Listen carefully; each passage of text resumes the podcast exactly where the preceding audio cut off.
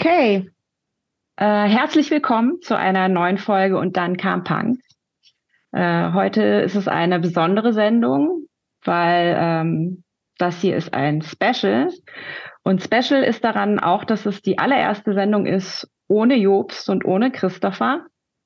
Und das liegt daran, dass das ein und dann kam Special ist und dann kam Special und dann kam Punk Special äh, über POCs in der Punk- und Hardcore-Szene. Ich sage auch immer gerne noch Hardcore-Szene dazu, weil ich mehr aus der Szene komme als aus der Punk-Szene. Genau. Und ähm, genau, das ist der Grund, warum Christopher und Jobst nicht dabei sind. Ähm, wir sind heute sechs Personen, die über ihre Punk-Geschichte in ihrem Leben erzählen wollen und äh, eben mit dem Fokus auf POC sein in der Punk-Szene. Ähm, außer mir sind da, ich stelle mal vor in der alphabetischen Reihenfolge. Markus. Markus ist 1984 in Roth bei Nürnberg geboren. Er ist dort aufgewachsen und lebt heute auch in Nürnberg. Er ist Online-Redakteur, Gitarrist in einer Band, Konzertveranstalter und Yogalehrer. Er würde sich als Deutscher bezeichnen. Seine Wurzeln sind von großväterlicher Seite afroamerikanisch. Dann haben wir Severin. Sie ist geboren 1976 in Freiburg, teilweise in Berlin aufgewachsen und lebt heute wieder in Freiburg. Severin ist Fotokünstlerin, Konzertveranstalterin, Kulturaktivistin sowie Vorstandsvorsitzende des Slow Club Freiburg. Severin bezeichnet sich als Afrodeutsch oder schwarze Deutsche. Dann haben wir Simone. Manche treuen Zuhörer und Zuhörerinnen äh, werden Simone vielleicht schon kennen. Sie war vor einem Jahr ungefähr schon mal im Podcast. Sie ist geboren 1982 in Hanau und lebt in Berlin. Sie ist Journalistin, Autorin, Theaterregisseurin und Aktivistin. Simone bezeichnet sich als schwarze Deutsche. Dann haben wir als nächstes Thomas. Thomas ist 1979 in Udupi, Indien geboren und kam mit acht Monaten nach Deutschland. Er wurde von Deutschen adoptiert und wohnt aktuell in Darmstadt. Er hat zwei Kinder und arbeitet als Projektleiter bei Alnatura ja, Thomas würde sich als Deutsch bezeichnen. Und ähm, ja, ihn hat es immer genervt, über seine Herkunft zu sprechen oder darauf angesprochen zu werden. Da kommen wir dann gleich nochmal drauf. Genau, ähm, dann haben wir Thorsten. Thorsten wurde 1976 in Dietz an der Lahn geboren und lebt in der Schweiz, genau genommen in Winterthur. Thorsten macht Musik, also er singt und spielt Bass. Und er arbeitet vor allem aber als Tätowierer und ab und zu auch als Illustrator. Er ist Vater von drei Kindern und ist philippinisch-deutsch mit einem Viertel polnischen Anteil väterlicherseits. Thorsten sagt, er hat sich nie deutsch gefühlt, weil ihm wahrscheinlich schon als Kind bewusst wurde, dass er nicht so richtig dazugehört. Und dann haben wir zuletzt mich. Manche kennen mich vielleicht schon ein bisschen. Ich bin Yuki. Ich bin kurz überlegen, 1977 geboren. Ich komme aus dem Rheinland, lebe aber seit über 20 Jahren in Berlin. Meine Eltern sind aus Korea, sowohl Nord als auch Süd. Und ähm, ich habe mich eigentlich immer als Deutsch bezeichnet. Aber mittlerweile würde ich auch ein bisschen sagen, koreanisch-deutsch. Ja. Herzlich willkommen an euch alle. Hallo. Hallo. Hi. Hi. Ja, ich bin mal gespannt, wie das wird zu sechst. Äh, wir versuchen uns hier so, ähm, so gut es geht, durchzunavigieren, ohne dass wir äh, kreuz und quer äh, durcheinander sprechen. Ähm, was uns, glaube ich, allen wichtig wäre, ist, dass wir äh, hier vor allem über unsere individuellen Erfahrungen sprechen. Ähm, wie es ist als Person of Color in der Punk-Szene.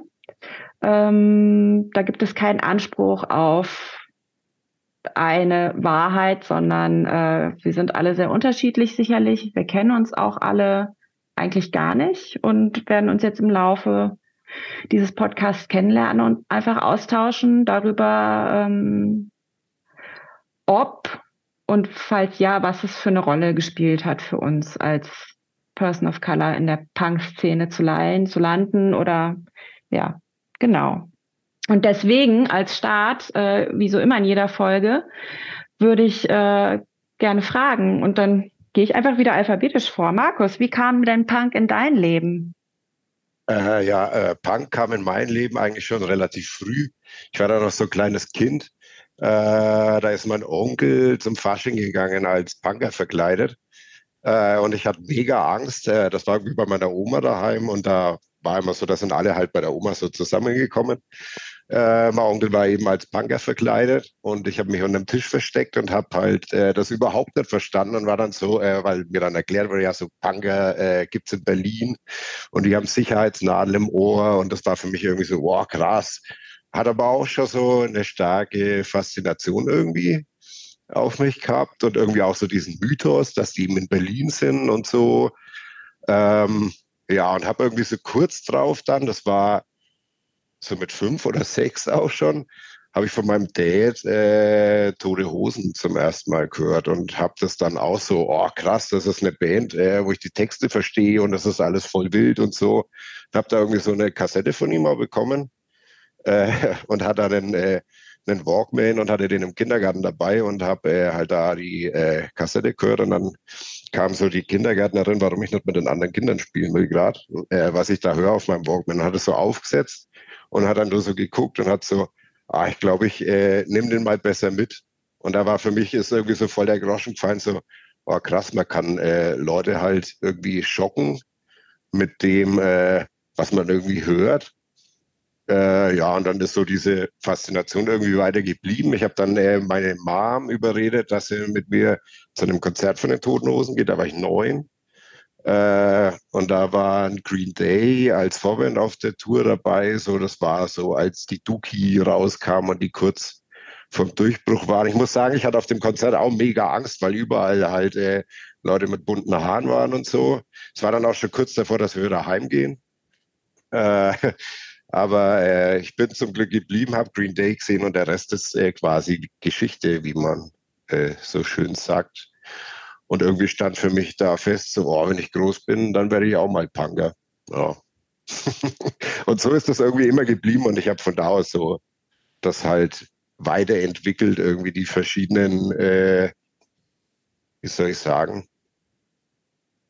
ja, Stationen halt zu meiner Jugend irgendwie da immer so dann durchlebt mit Punk. Alles klar. Und hast du dir jemals Gedanken darüber gemacht und ähm, wenn euch anderen jetzt auch, also wenn ihr was dazu sagen wollt oder fragen wollt, äh, sehr gerne. Ähm, hast du jemals darüber ähm, mal äh, nachgedacht, wieso?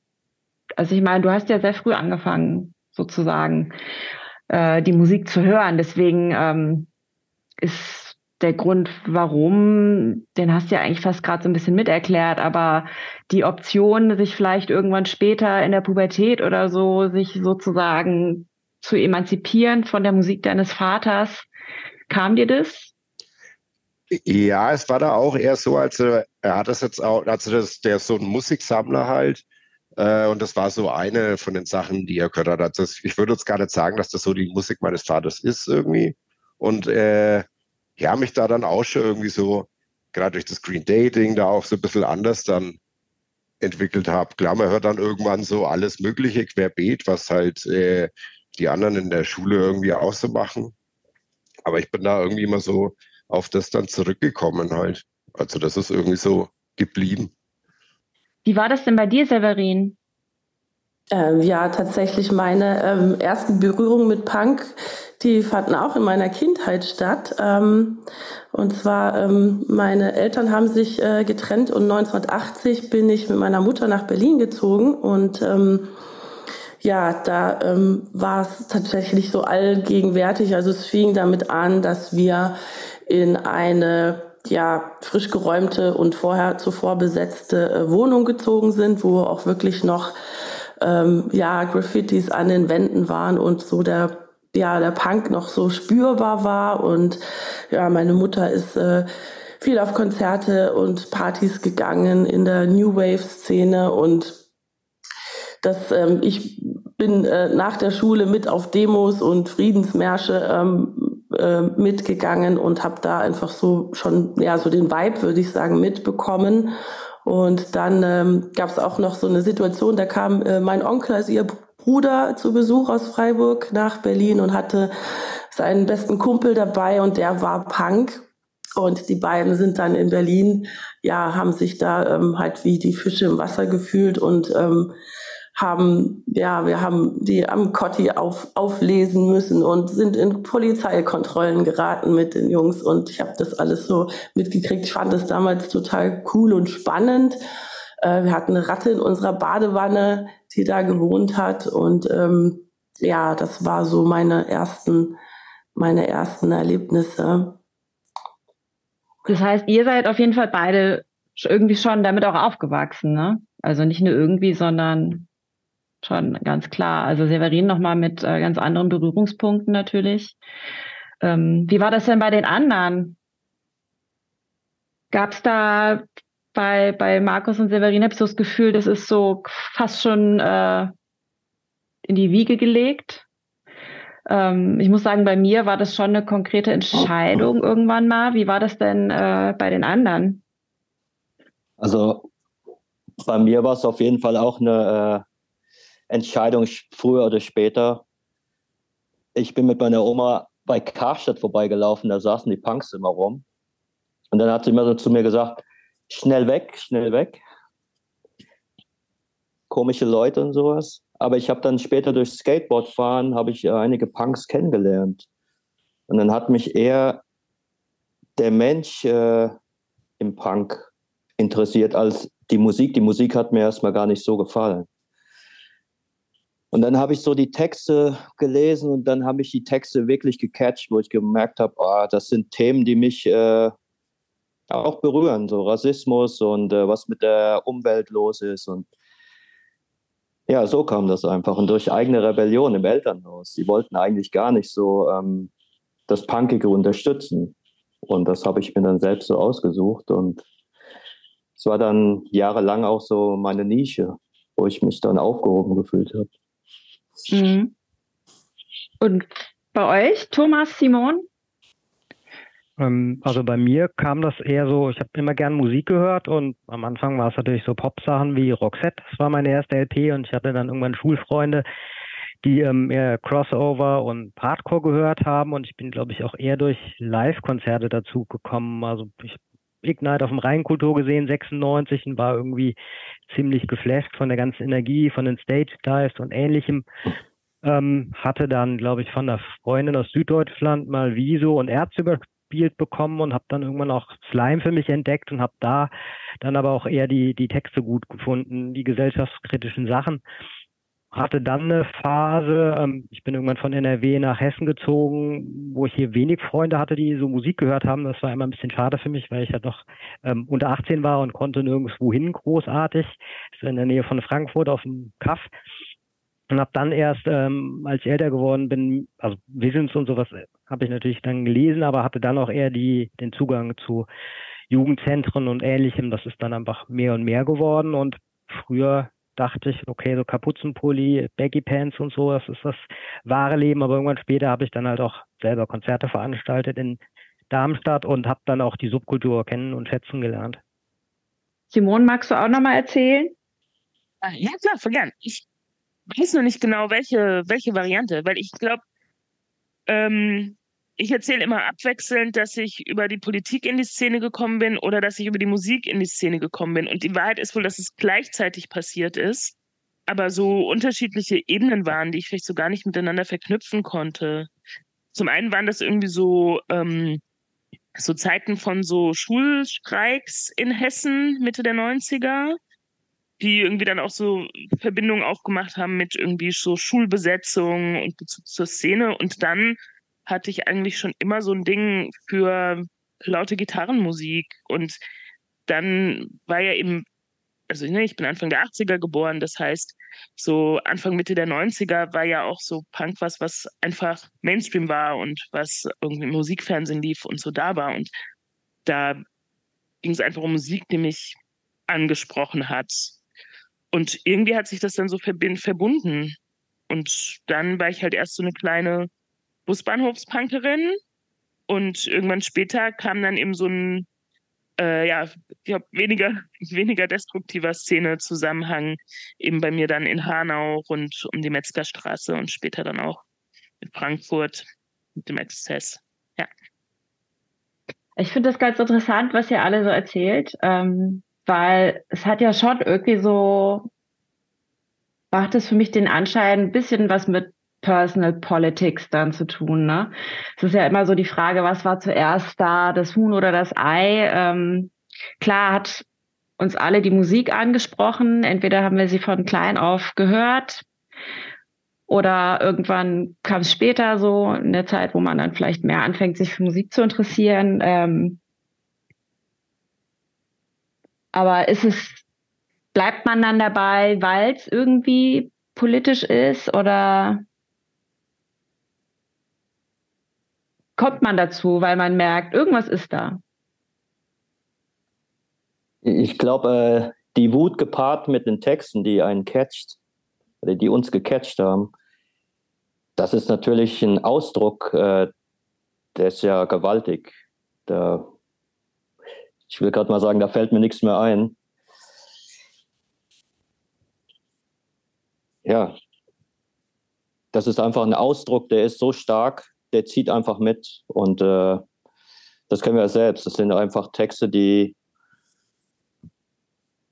mal, von Napalm Death Texte, die uns mitgezogen haben. Und wir haben gesagt, wir gehen jetzt auf eine Demo und genau das Thema interessiert uns und fuck, ich kann nicht mehr, ich muss jetzt da mitgehen und ich weiß nicht, wie ich mich da ausdrücken soll. Ähm, die einen oder anderen verstehen das vielleicht.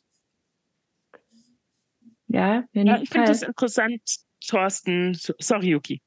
So. Alles gut. Aber genau, weil bei mir ging es gar nicht so um, also Texte gab es irgendwie auch, aber ich habe eher das Harte und das Laute gesucht. Also ich bin eher so der Herder, schneller, lauter Typ und das ähm, hat sich irgendwie so ganz viel auch. Ich brauche Musik, die mir in den Körper fährt und ähm, das war damals auf jeden Fall so. Und zu deiner Frage, ich irgendwann bin ich einfach dabei geblieben. Ich glaube, weil ich gemerkt habe, dass alles andere noch beschissener ist. So. Und das war gar nicht, ich glaube, ich entscheide mich gar nicht jeden Tag aktiv darüber, dafür noch irgendwie was mit dieser Szene zu tun zu haben oder noch, oder dann doch wieder eine von diesen Platten aufzulegen oder so, sondern das ist irgendwie, wer ich bin und was ich mache. Und immer wenn ich versuche, was in eine ganz andere Richtung zu machen, dann holt mich der Kram aber auch ganz schnell wieder ein. Ja, Thomas, du hast gerade so heftig genickt. Ja, also ich habe überlegt, bei mir sind es irgendwie beide Sachen. Einerseits auch die Musik äh, von der Härte her oder Geschwindigkeit, bestimmte Dinge, die mich wirklich angezogen haben, aber auch die Texte. Das ist irgendwie eine Mischung aus beidem, also das, was ihr beiden vorher auch schon gesagt habt. Und wie ist es bei dir, Severin? Äh, weil du bist ja schon irgendwie, du bist damit aufgewachsen. Ähm, du bist aber dann auch dabei geblieben und hast das weiter so in dich aufgesogen und bist aktiv geworden? Äh, ja, also genau, als Kind äh, war man ja eher passiv und hat das mitbekommen, aber ähm, das hat sich, ähm, ja, das hat sich schon weitergezogen. Also wir sind ja dann wieder zurück nach Freiburg gezogen und ich habe dann ja äh, mit zwölf, elf, zwölf und bin dann in Freiburg geblieben, habe hier auch meine, meine Jugend verbracht und dann so mit ja, so mit 14, 15 hat mich, ähm, was mich so angezogen hat, war so das ähm, laut, bunt, schrille, unangepasste, vor allem auch so anders sein und ähm, ja, vielleicht auch so gegen, gegen Langeweile, gegen Eltern, Lehrer, Spießer irgendwie ähm, so einen Gegenentwurf darzustellen und dann aber auch so ein, ähm, so, so ein Klickengefühl, was sich bei uns einfach so entwickelt hat. Wir waren einfach so eine große bunte Clique, jetzt nicht nur Punks, es war so bunt gewürfelt, da waren Psychos, Skater, Goth, ähm, ähm, Punks, Oi, ähm, alle miteinander, die so, ähm, wir sind so in der Innenstadt rumgelungert, tagsüber auf Treppenstufen und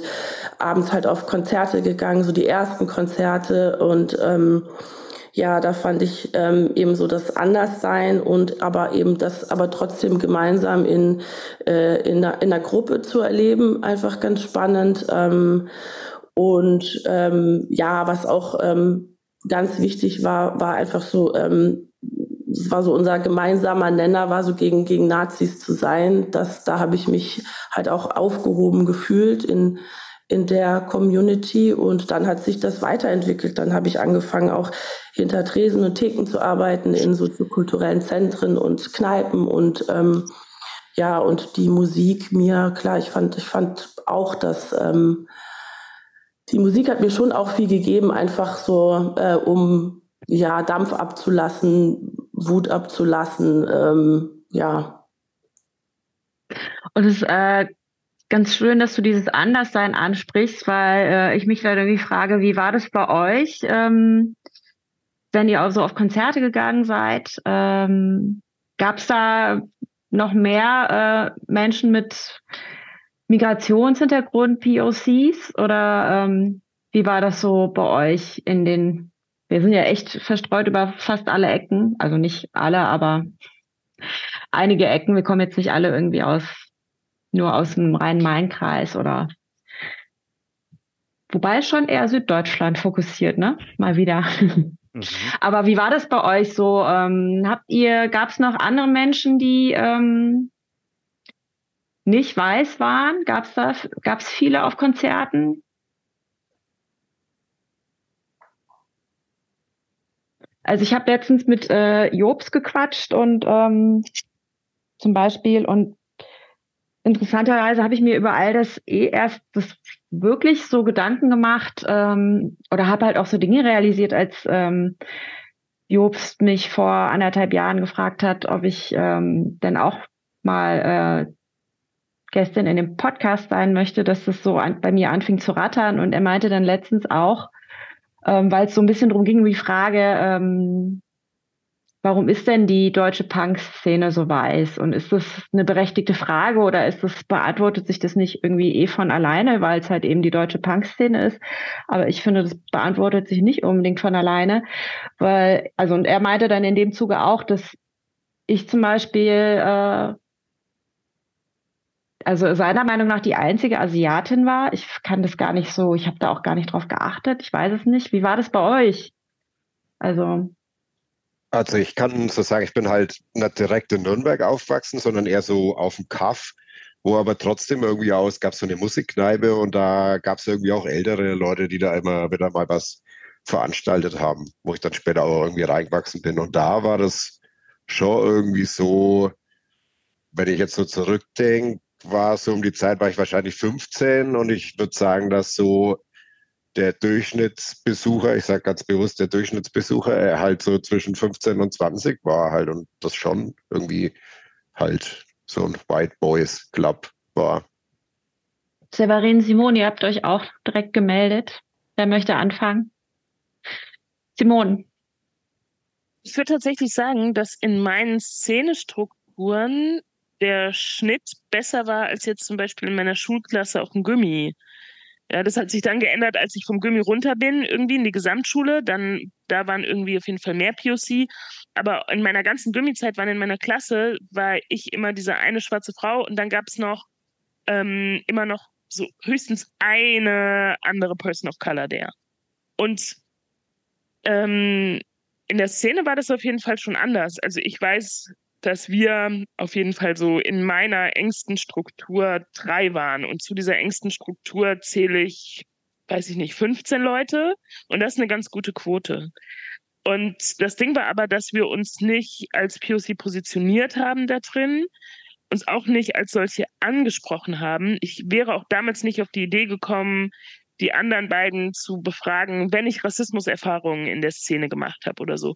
Das heißt, eigentlich, deswegen finde ich es ganz interessant, dass du dieses Gespräch mit Jobst hattest, Yuki, weil ähm, eigentlich bedeutet es von heute, wenn man damals das Bewusstsein dafür nicht hatte oder auch keine Worte dafür, was einen da drin verbindet, also diesen POC-Begriff, den gab es für uns ja damals nicht in unserem Sprachgebrauch, dann ähm, fällt einem das vielleicht gar nicht so auf oder dann schafft man es auch oft erst hinterher, die, die Verknüpfung herzustellen. Und das hat so ein bisschen was mit diesem Begriff von Sichtbarmachung oder so zu tun. Die Szene war auch nie so weiß, wie sie behauptet, dass sie weiß war. Heute schon gar nicht und damals auch nicht. Meine kleine These dazu. Ja, auf jeden Fall. Das äh, unterstützt auf jeden Fall auch die These, dass äh, es ganz wichtig ist, eben dieses Sichtbarmachen, das drüber sprechen. Deswegen wäre ja auch das jetzt machen. Severin, du wolltest auch was dazu sagen. Ja, ich wollte sagen, dass ich ähm, äh, sowohl früher als aber auch tatsächlich heute ähm, trotzdem ähm, oder in, ja, auf, auf Konzerten oder ähm, ja, in der Szene ähm, relativ alleine dastehe. Gut, es ist jetzt auch, äh, vielleicht liegt das auch teilweise dran, ähm, dass wir jetzt hier in Freiburg sind. Äh, an der Größe der Stadt. Ähm, aber mir fällt das nach wie vor auf. Mir fällt es aber tatsächlich heute mehr auf, als es mir früher aufgefallen ist. Damals war das vielleicht auch wirklich noch nicht so in meinem Bewusstsein, wie auch Simone sagte. Ähm, es gab irgendwie auch äh, noch keine Bezeichnung. Ich hatte selbst keine stimmige Selbstbezeichnung für mich. Ähm, ich wusste nur, dass ich ja, ähm, ja, ich habe mich da manchmal auch so ein bisschen allein gefühlt, weil ähm, ich da auch ähm, zumindest in meiner in meiner Community relativ alleine war. Also in der Schule war es ein bisschen anders, lag vielleicht auch dran, dass ich auf dem deutsch-französischen Gimmi war, wo ähm, hier in Freiburg auch mit ähm, ähm, durchstationierte Franzosen ähm, gab es auch einige ähm, äh, POC-Kinder bei mir in der, in der Klasse, aber so auf den Konzerten ähm, eher nicht. Das finde ich ähm, ja, es geht mir auf jeden Fall auch so. Also mir ist, als ich so jetzt drüber nachgedacht habe, die Tage dann eine Person auf jeden Fall eingefallen, der war ähm, Serbe, soweit ich weiß, ja. Und ähm, wahrscheinlich, wenn ich ein bisschen überlegen würde, würden einem auch noch ein paar Menschen einfallen. Aber so die augenscheinlichen POCs ähm, würde ich jetzt auch eher sagen, sehr äh, klein gestreut. Und man könnte natürlich jetzt äh, behaupten, ja, klar, wenn man sich überlegt, ähm, wie viele POCs in Deutschland gibt, ähm, ist es ja kein Wunder und das ist ja in den USA ganz anders und da würde ich widersprechen und ich habe tatsächlich dann auch so ein bisschen, ich habe jetzt keine Zahlen und Statistiken recherchiert, also schon gar nicht über die USA. Was Deutschland angeht, habe ich schon ein bisschen recherchiert ähm, und es gibt sehr viele Menschen, also türkischstämmige Menschen, klar, wahrscheinlich das, was einem halt alles so einfällt, äh, an Menschen, die halt irgendwann mal in der letzten, in den letzten Dekaden nach Deutschland migriert sind, äh, aus den unterschiedlichsten Gründen, um hier zu arbeiten, hauptsächlich klar, ähm, gibt es einige ähm, Gruppen, die einem da einfallen würden, aber die haben sich jetzt trotzdem nicht sozusagen im Kleinen wiedergespielt in der Szene.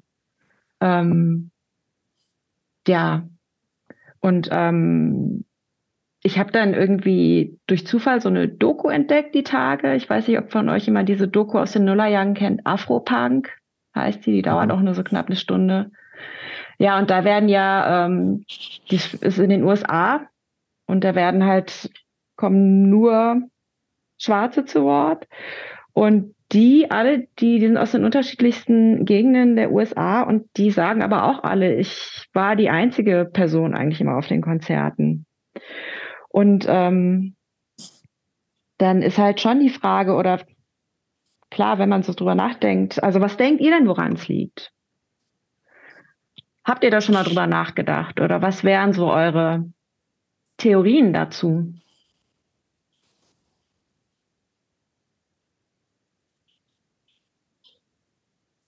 Ich finde es ja zum Beispiel im Vergleich zu Hip-Hop total interessant. Ich war auch irgendwie ähm, so in meiner Teenie-Zeit auch parallel zu den ganzen Punk- und Hardcore-Shows bin ich auch viel zu so, also verhältnismäßig viel zu so Hip-Hop-Geschichten gegangen, irgendwelche Breakdance-Geschichten oder irgendwann mal auch zur Battle of the Year und so. Und ähm, da sieht es ja schon ganz anders aus. Ähm, das ist dann halt einfach interessant von der Beobachtung her, ähm, dass einen diese Punk- und Hardcore-Geschichte so anzieht und man trotzdem gerne Hip-Hop hört, aber so merkt, okay, ja, ähm, Musik geil, aber Message vielleicht nicht so. Und ich habe dann gedacht, bei mir zumindest ist es so, ähm, ich ähm, bin ziemlich wohlbehütet aufgewachsen und da war es eigentlich fast schon eher uncool irgendwie. Also wie ich aufgewachsen bin. Ich hatte mit 18 schon ein Handy und alle haben mich ausgelacht, so nach dem Motto, wen willst du damit anrufen? Weil niemand außer mir hatte ein Handy. Es war wirklich irgendwie äh, ganz amüsant. Meine Eltern haben mir das natürlich aus ganz anderen Gründen geschenkt. Aber ähm, ja, mir war sowas eigentlich nie wichtig und ähm, das ist jetzt nur meine Theorie und ähm, widersprecht mir gerne, aber im Hip-Hop sind halt ganz andere Dinge wichtig und vielleicht fast schon gegenläufige Dinge zum Punk. Im Hip-Hop geht es viel um so das Bling-Ding und irgendwie ähm, vielleicht fett rauskommen, irgendwann mal Cola haben und zumindest das, was man so halt so, also was so der Mainstream-Hip-Hop viel irgendwie an, an Message irgendwie durchreicht. Das ist natürlich so insgesamt bei, das ist natürlich nicht immer so im Rap, aber ähm, ja, und bei Punk, ähm, ja, ist es ja auf eine Art dann nihilistischer. Ja, das Wie hat was mit, mit, dem Gemütszustand auch zu tun. Also ich kenne das, dass sich äh, Freunde von mir auch abgewandt haben, die auch POC war, äh, sind, mit denen ich immer noch was zu tun habe, äh, weil ich äh, mich genau dahin gefühlt habe, als ich auch so viel Crush gehört habe und es wurde dann immer düsterer und äh, sehr misanthropisch. Da wollen halt viele Leute auch nichts mit zu tun haben. Die verstehen vielleicht auch gar nicht, was in einem selbst äh, drin vorgeht. Und das kommt ja alles äh, geballt zusammen. Wenn man mal sagt, der Rassismus und die ganze Scheiße, die wir erlebt haben, so auf uns zurückprallt. Und kommen wir mal wieder auf den Soundtrack zurück, wenn der uns catcht, äh, ich schweife jetzt ein bisschen ab. Nee, wenn der uns einfach catcht, dann ähm, ist das natürlich ein ganz anderer Gemütszustand, als wenn du jetzt Hip-Hop hörst, wo hier bling bling und hier ist eine gute Zeit und äh, es interessiert alles gar nicht, was so gesellschaftskritisch ist. Das kann natürlich auch damit zusammenhängen. Kurz den Hip-Hop verteidigen. Und zwar ist es gerade so ein bisschen so, dass wir über Hip-Hop reden, als wäre alles, was mit Punk zu tun hat, die Ärzte. Und ähm, das heißt, also es ist so ein sehr ich finde es auch interessant, weil wir aus einer bestimmten Szene ko kommen und da jetzt irgendwie so einen niceen Außenblick auf eine andere Subkultur haben. Und das erzählt vielleicht auch was, wie andere Leute uns wahrnehmen, die auf irgendwie diesen Punk-Hardcore-Kram schauen. Aber nur weil irgendwie in Deutschland sehr schnell so weiße Spaßbands berühmt geworden sind mit so schrecklichen Leuten wie Fanta 4 und Fettes Brot und diesen ganzen unmöglichen Unverschämtheiten, ähm, ist es halt so, also es gab vor allem im Rhein-Main-Gebiet und eben im Süden, ähm, eben da, wo, wo GIs stationiert waren, ähm, eine sehr politische, laute, junge, auch POC-Hip-Hop-Szene. Und ich habe mich immer gefragt, warum ich die nicht gefunden habe. Und äh, die waren ganz nah an mir dran. Und ähm, dann ist es vielleicht auch einfach, vieles ist ja auch einfach Zufall. Also wo triffst du die Leute, die mit einer ähnlichen Art von Wut oder Leidenschaft oder allem, was dich irgendwie als junger Mensch so antreibt, das verkörpern, wonach du gerade suchst. Und das, also ich finde Punk und Hip-Hop, also man kann da total viel vergleichen, auch als so umfassende und auch eigentlich beides antikommerzielle Subkulturen, auch entstanden. Der Hip-Hop noch mal viel mehr von der Straße kommen als der kommend als der Punk, auch mit seiner Kunsthochschulgeschichte, genau. die er ja auch hat, was wir immer gerne ein bisschen überschreiben. Ähm, und ich weiß es nicht. Ich glaube nicht, dass es irgendwas Rationales war. Ich habe mich nie dazu entschieden. Es ist irgendwas sehr triebhaftes. Also es lässt sich, glaube ich, genauso, ähm, diese Art von Attraction lässt sich genauso wenig erklären wie irgendwie eine sexuelle Anziehung oder so oder irgendein Kink. Es ist halt einfach Punk und es ist irgendwie meins und es löst was in mir aus. Mhm. Deswegen bin ich da gelandet und ich habe mir gar nicht die Frage gestellt damals, ob da irgendwie mehr POC sind. Ich weiß, ich fand es irgendwie cool, da äh, stärkere Frauen zu sehen oder stark war nicht das Wort damals und sollte ja auch nicht das Kriterium sein. Also Frauen, die irgendwie in anderen Rollenbildern unterwegs waren und ähm, die mit ihren Haaren andere Sachen gemacht haben als die Mädchen, mit denen ich in meiner Klasse zu tun hatte und so. Das, das würde ich sagen, ist so ein, also ein feministischer Anziehungspunkt ist eher wenn ich einen identitätspolitischen Anziehungspunkt zu Punk hatte, dann würde ich sagen, was eher eine als Frau, als als schwarze Person. Und ich habe als schwarze Person für mich da am Anfang auch keine, keine Reibung gesehen. Es ist lustig, dass du es sagst, weil letztendlich äh, ist es bei mir auf eine Art auch so. Und es ist ja auch ähm, so, dass ich, also so ist meine Wahrnehmung zumindest, auch wenn äh, ich jetzt natürlich sozusagen mit dem Bewusstsein dessen, was du vorhin erwähnt hast, Simon, dass man auch damals einfach das vielleicht gar nicht so recht wahrnehmen konnte, weil es gar nicht so ein Bewusstsein drin war durch Begrifflichkeiten und so weiter, dass die Szene ja trotz allem schon auch, also zumindest da, wo ich mich bewegt habe, sehr weiß war und trotzdem hat es mich ja angezogen. Also genau das, was du sagst, ich bin ja nicht dahin gegangen, weil ich dachte, ah ja, hier sind mehr Leute, die so aussehen wie ich, weil das war ja eben nicht so, sondern mich hat es auch so ganz aus dem Bauch raus dahin gezogen. Und ähm, aber auf jeden Fall auch als diese Gegenbewegung, sage ich aber aus heutiger Sicht, mit heutigem Mehrwissen als damals, könnte ich jetzt behaupten, als Gegenbewegung damals zu all diesem Gerede meiner Eltern, du musst dich mehr anstrengen, du musst dich äh, schminken, du musst dich netter anziehen, du musst dich bei allem viel mehr anstrengen als alle anderen, weil wir sind Ausländer und ähm, wir sind hier nur Gast und du musst dich einfach mehr anstrengen. Und das war vielleicht aus heutiger Sicht, ne, mit dem Intellekt von heute, könnte ich oder würde ich dann behaupten zu sagen, als, als Gegenbewegung des, nee, ich kann auch Freunde finden, die mich mögen, obwohl mir die Hosen auf halb acht hängen und ich äh, kurze Haare ab und die Frau an der Kasse nicht weiß, ist das jetzt eigentlich ein, ein Junge oder ein Mädchen. Ähm, ja, irgendwie war das so ja mein, mein persönlicher, meine persönliche Rebellion dagegen und gegen das, ähm, meine Eltern wollen irgendwie den Bekannten stolz erzählen, was ich jetzt alles mache und erreicht habe. Und ich wollte halt, meinen Eltern habe ich das Gefühl, das weiß ich schon, dass ich diese Motivation hatte, ihnen zu zeigen, ich kann doch trotzdem ein guter Mensch sein, auch wenn ich pinke Haare habe und äh, tätowiert bin. Ich kann trotzdem ein guter Mensch sein. Der Moment, wo mein Vater aber gesagt hat, dass es doch okay ist, dass ich tätowiert bin, war, als er meinte, ah ja, heute war äh, bei uns im Architekturbüro die Tochter von jemandem, die ähm, die kommt aus einer ganz reichen Familie, die haben sogar einen Privatjet und so, und die hat an derselben Stelle wie du eine Tätowierung auf dem Rücken. Und dann habe ich gedacht, okay, thank you very much. Äh, wenn jetzt diese weiße Frau da das Tattoo hat, dann ist es okay. Aber wenn deine Tochter kommt und sagt, ich habe jetzt hier das Tattoo, dann ist es noch nicht okay. Da muss halt erst jemand anderes kommen, der sozusagen in de durch deine weiße Brille, die du dir aufgesetzt hast, irgendwie sagt, das ist legit und wir leider nicht. Und das hat, also das war auf jeden Fall, wie ich aus heutiger Sicht denke, äh, mein, mein Antrieb damals irgendwie. Also natürlich wie du sagst, Simon, äh, auf jeden Fall auch die Musik, das ist ja klar.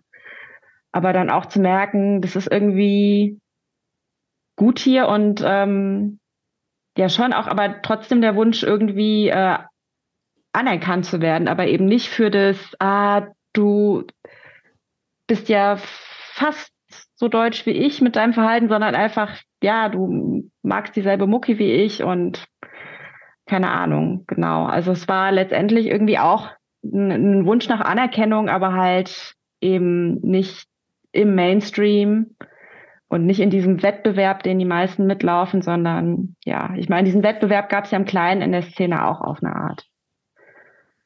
Und dann ja eben halt interessant, obwohl es keine, nicht viele POCs gab, dass ähm, ich mich hier umgekehrt sogar absurderweise, weil du auch so sagst, ähm, starke Frauen, Simon, dass ich so gemerkt habe, ich habe mich immer an Typen aber orientiert, weil das war halt so der Standard.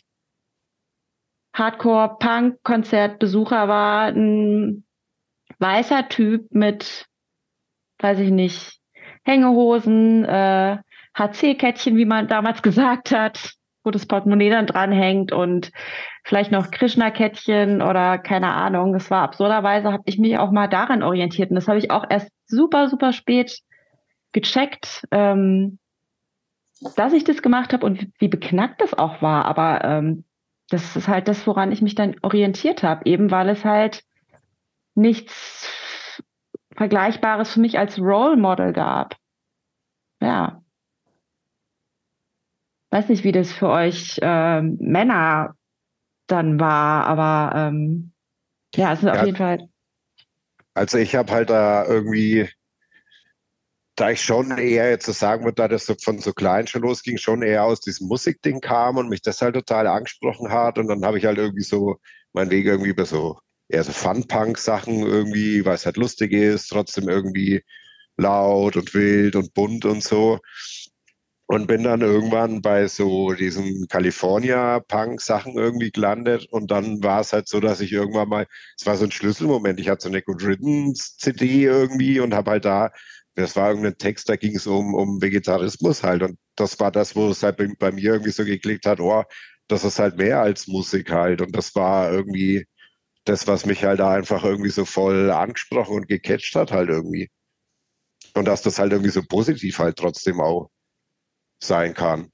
Und gab es denn bei dir irgendwie mal einen Moment, wo du so dachtest, irgendwie, wenn es so Bands gab mit äh, Schwarzen oder vielleicht, also ne, wo du so das Gefühl hast, da, da, da kann ich mich vielleicht noch eher mit identifizieren.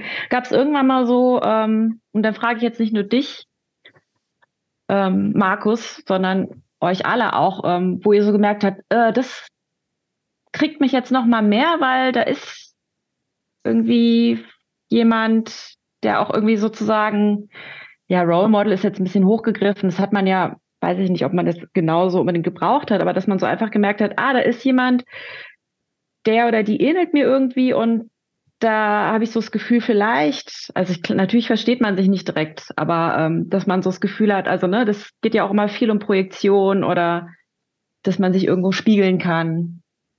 Gab es das irgendwie?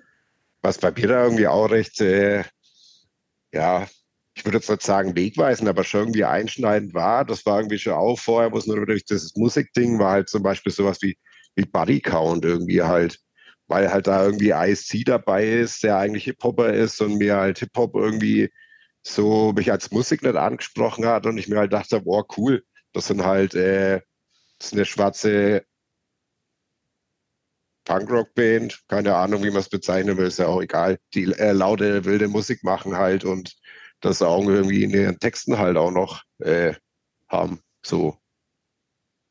Auch wenn ich irgendwie keinen Begriff dafür hatte, ähm, habe ich mich als schwarz bezeichnet. Ich weiß es gar nicht. Ähm, trotzdem gab es ja irgendwie schon so ein Bewusstsein dafür, wer ich bin und was mich unterscheidet.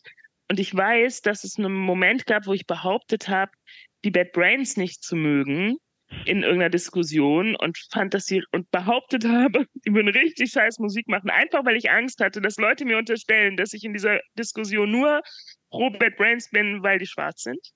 Das war halt so eine, das ist was, woran ich mich erinnere. Und gleichzeitig hatte ich so ein ähm, X-Ray Specs T-Shirt, das ich wiederum im Gegensatz zu der Bad Brains Situation mit so sehr viel Stolz und schaut mal, wir sind schwarze Frauen im Punk-Ding ähm, getragen habe.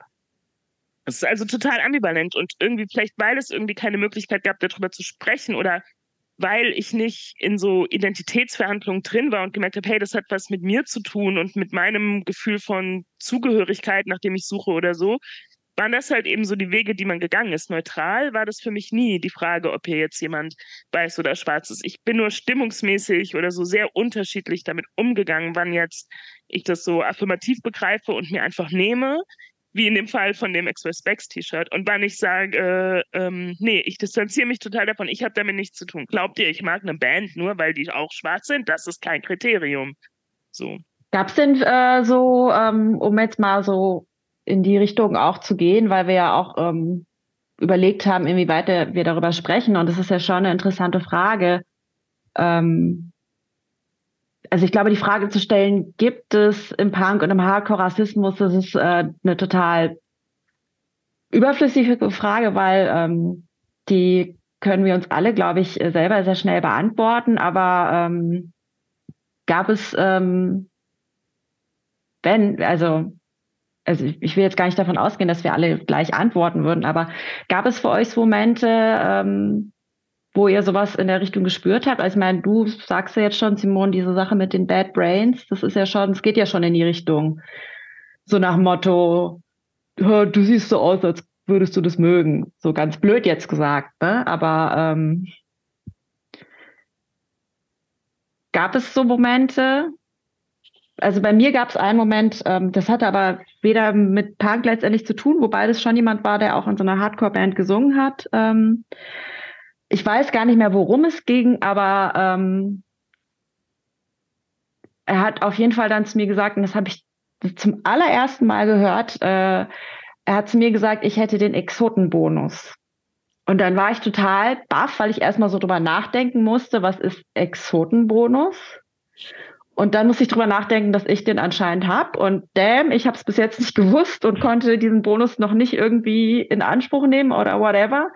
Und ähm, dann habe ich auch gemerkt, irgendwie ja ätzend. Und ähm, das hat auch lange gedauert und auch wahrscheinlich erst in den letzten paar Jahren durch diverse Diskurse ist mir so richtig bewusst und könnte ich verbalisieren, was ich daran problematisch fand. Aber damals hat es einfach nur so ein Gefühl von ähm, irgendwie nicht cool bei mir hinterlassen. Aber mehr äh, konnte ich da gar nicht, ich weiß auch gar nicht, ob ich da überhaupt mit jemandem mal drüber gesprochen habe, aber das ist, ähm, aber tatsächlich glaube ich, so das einzige Ding, was mir so passiert ist wahrscheinlich. Ähm, ja, aber ist jetzt auch nicht gerade so, dass man das sucht, um es irgendwie festzuhalten, solche Momente. Gab es bei euch sowas, wo ihr so gemerkt habt, ähm, okay, wir sind hier irgendwie so im kleinen Kreis gefühlt sozusagen, aber irgendwie ist es doch Thema? Ja, ich kannte das, wenn dann die Leute irgendwie so schön angetrunken waren und einen einfach so als Chinese tituliert haben. Dann hat man auch immer ganz schnell gemerkt, wer zu jemandem steht und wer äh, so halbherzig zu jemandem steht und dann immer sagt, ähm, ja, tu doch nicht so, das ist doch jetzt nicht ernst gemeint, aber es hat mir einfach äh, ganz früh schon nicht gefallen. Da habe ich das erste Mal so den Kontakt zu Rassismus im Punk gehabt, wo ich gemerkt habe, oh, hier darf man doch nicht so sein, wie man ist oder sein will. Jetzt kommt es wieder zurück, wie da, wo ich weg wollte. Thomas, wie ist, wie ist es bei dir? Ich überlege gerade, also, es gab einmal eine Situation, es gab mal einen Sänger in einer, in einer Band, der mir ich fand nur ein bisschen ähnlich sah. Ich glaube, der war größer als ich, aber ich glaube, der hatte auch indische Herkunft und ähm, die haben auch mal in der Villa gespielt und irgendwie haben da viele Leute, ich war damals noch nicht da, gedacht, dass ich das wäre. Und ich fand das damals irgendwie unangenehm. Also erstens, weil eine Person mir dann doch irgendwie ähnlich sah. Äh, das fand ich ein bisschen verstörend. Ähm, aber auch, weil ich dann irgendwie das Gefühl hatte, die meisten Leute fanden, dass wir uns ähnlich sehen, nur weil wir irgendwie ähm, eine ähnliche Hautfarbe haben. Das fand ich, fand ich irgendwie unangenehm. Ansonsten muss ich sagen, im subkulturellen Kontext habe ich eigentlich keine Rassismuserfahrungen gemacht. Es kann aber schon auch sein, ich glaube, es verdrängt man auch, dass irgendwie der Exotenbonus da war oder dass man auch mal irgendwie gesagt hat, also die Titulierung als Inder oder Indisch aussehen finde ich jetzt nicht schlimm, aber irgendwie, sagen wir mal, der, der Punk-Inder oder Hardcore-Inder oder sowas finde ich jetzt auch nicht wirklich schön. Aber ich glaube, so wirklich bewusst oder mich so angesprochen hat keiner, aber ich habe manchmal auch das Gefühl, dass schon irgendwie so der Exotenbonus manchmal dann auch da war und wie du es auch schon gesagt hast, wenn man im Nachhinein dann überlegt, wie viele asiatisch aussehende Menschen ich so getroffen habe, das waren wenige, die kann ich an einer Hand abzählen. Ich habe es aber nie hinterfragt. Das finde ich dann jetzt im Nachhinein dann auch irgendwie ein bisschen, ja, frage ich mich, warum ich das nie hinterfragt habe. Oder warum das anscheinend normal war und ähm, ich glaube ich selber, ich habe es halt auch genossen, dass man jetzt nicht auf die Herkunft angesprochen wird, dass man so sein kann, wie man will, dass jetzt nicht irgendwie Karriere, Herkunft irgendwie zählen wie in anderen Kontexten, sondern dass man einfach so sein kann, wie man will. Natürlich gibt es Szenecodes und man hat da auch bestimmte Dinge gemacht, aber man war doch so ein bisschen freier als jetzt im Berufsleben oder in anderen, sagen wir mal, Vereinen oder Clubs. Also ich habe da bei, bei Thomas vielleicht anzuknüpfen, das ist sogar äh, eigentlich so relativ aktuelles äh, Ding so halt, dass äh, wenn wir mit der Band irgendwo sind, unser anderer Gitarrist äh, und ich, wir werden halt auch irgendwie äh, ziemlich oft verwechselt halt, dass dann irgendwie auch, wir haben irgendwo gespielt, er hat eine Ansage gemacht und danach kam halt jemand her und hat zu mir gemeint, äh, ah cool, wie du das mit dem Spanisch gemacht hast. Und ich mir so, ja, ich äh, spreche gar kein Spanisch, so halt. Und äh, eigentlich, wir lachen halt äh, in der Band drüber, aber am Ende wurmt es mich natürlich trotzdem irgendwie so auf nicht beschreibbare Weise. ja, es ist irgendwie, ich habe so das Gefühl, wir wachsen ja alle so mit diesen, also um uns rum sind natürlich viele Weiße und ähm, ähm, es ist dann irgendwie interessant, dass es dann doch oft sich darauf runterbricht, dass man äh, irgendwie, obwohl man sich sehr individuell findet, dann doch wieder so ein Label draufgeklatscht bekommt. Das ist dann halt so das ähm, Ernüchternde. Und ich glaube ja, ähm, also ich denke, ich habe in der Szene weniger Rassismuserfahrung gemacht als in den anderen Zusammenhängen, in denen ich in meinem Leben so unterwegs war in Deutschland. Aber was mir die Szene halt auf jeden Fall schuldet, ist noch ein Punkername. Weil als wir irgendwie so 13, 14 waren und alle wurden auf einmal Ratze und Kretze und Fraggle und hast nicht gesehen, habe ich halt Cappuccino abbekommen. Und das ergibt überhaupt keinen Sinn. Ich habe noch nicht mal Cappuccino getrunken. Und wenn, dann hätte es nichts damit zu tun. Und, es ist halt auch nicht sowas wie Kotze oder Kutte. Und das war ja die Kategorie, in der wir uns bewegt haben. Und ich, ähm, ich bin jetzt über 40 und ich warte immer noch auf meinen Punkernamen, der halt nichts mit meiner Hautfarbe zu tun hat. So. Und das sind ja diese kleinen Momente, die er beschreibt. Das sind ja jetzt irgendwie so keine krassen Hämmer, aber es sind halt so Momente, ne? Das sind ja keine rassistischen Angriffe so wirklich, aber es sind ja so Momente, wo man so selber so eine Art von Veränderung fühlt und halt so merkt, aha, so, sie sehen es eben doch. Sie tun so, als würden sie halt keine Hautfarben sehen, aber sie sehen es und es gibt keinen Umgang damit und ich kriege irgendwie gespiegelt, dass ich anders bin, selbst wenn ich in dem Moment mich gar nicht anders fühle. Ah. Severin, wie ist es bei dir? Ähm, ja, es gab auf jeden Fall, gab und gibt ähm, äh, Momente, relativ wenige, aber ähm, ähm, tatsächlich, also damals ähm, war das auch so, dass das ähm, ja manchmal auch verschwimmt. Ähm, also ich muss auch sagen, dann so vielleicht so eine Mehrfachdiskriminierung, wo es dann irgendwie so sexistisch, rassistisch wird und eben wie du auch sagtest, so diese Exotisierung, das ähm, habe ich ähm, tatsächlich in meiner Jugend so auch erfahren. Ähm, entweder diesen Bonus oder halt, dass man ähm, ja sich da irgendwie so ähm, schmückt und dass ähm, ich ähm, ja dann in dem Moment nicht ähm, weiß, gegen, gegen was genau geht's jetzt, aber ich meine, es geht in jedem Fall gegen mich als Person und ähm, ja, ich darunter schon ähm, etwas gelitten habe. Auf der anderen Seite ist dann auch so, ne, man möchte trotzdem irgendwie so dazugehören in einer doch sehr, also überwiegend männlichen äh, Clique und ähm, dann vieles auch einfach ähm, so hingenommen hat und ähm, nicht hinterfragt hat, ähm, was heutzutage oder bei mir jetzt auf jeden Fall anders ist. Ja, man ist auf jeden Fall nochmal, wie du sagst, so ähm, doppelt ausgesetzt, ne, als Frau und dann noch als äh, POC. Ähm, ich finde es dann irgendwie interessant, äh, weitergehend in dieser Überlegung, dass ähm, dafür, dass ähm, wir ja schon alle diese Erfahrung teilen, dass uns das gestört hat, so ähm, dann doch als, also ne, irgendwie so ein auferlegtes Label zu bekommen, was man selber so gar nicht äh, sah und gespürt hat, ähm, dass es dann trotzdem so Stilblüten bekommt bei mir. Ähm, ähm, und ich habe es auch so mitbekommen bei euch, ähm, was natürlich auch sozusagen dem Punk geschuldet ist.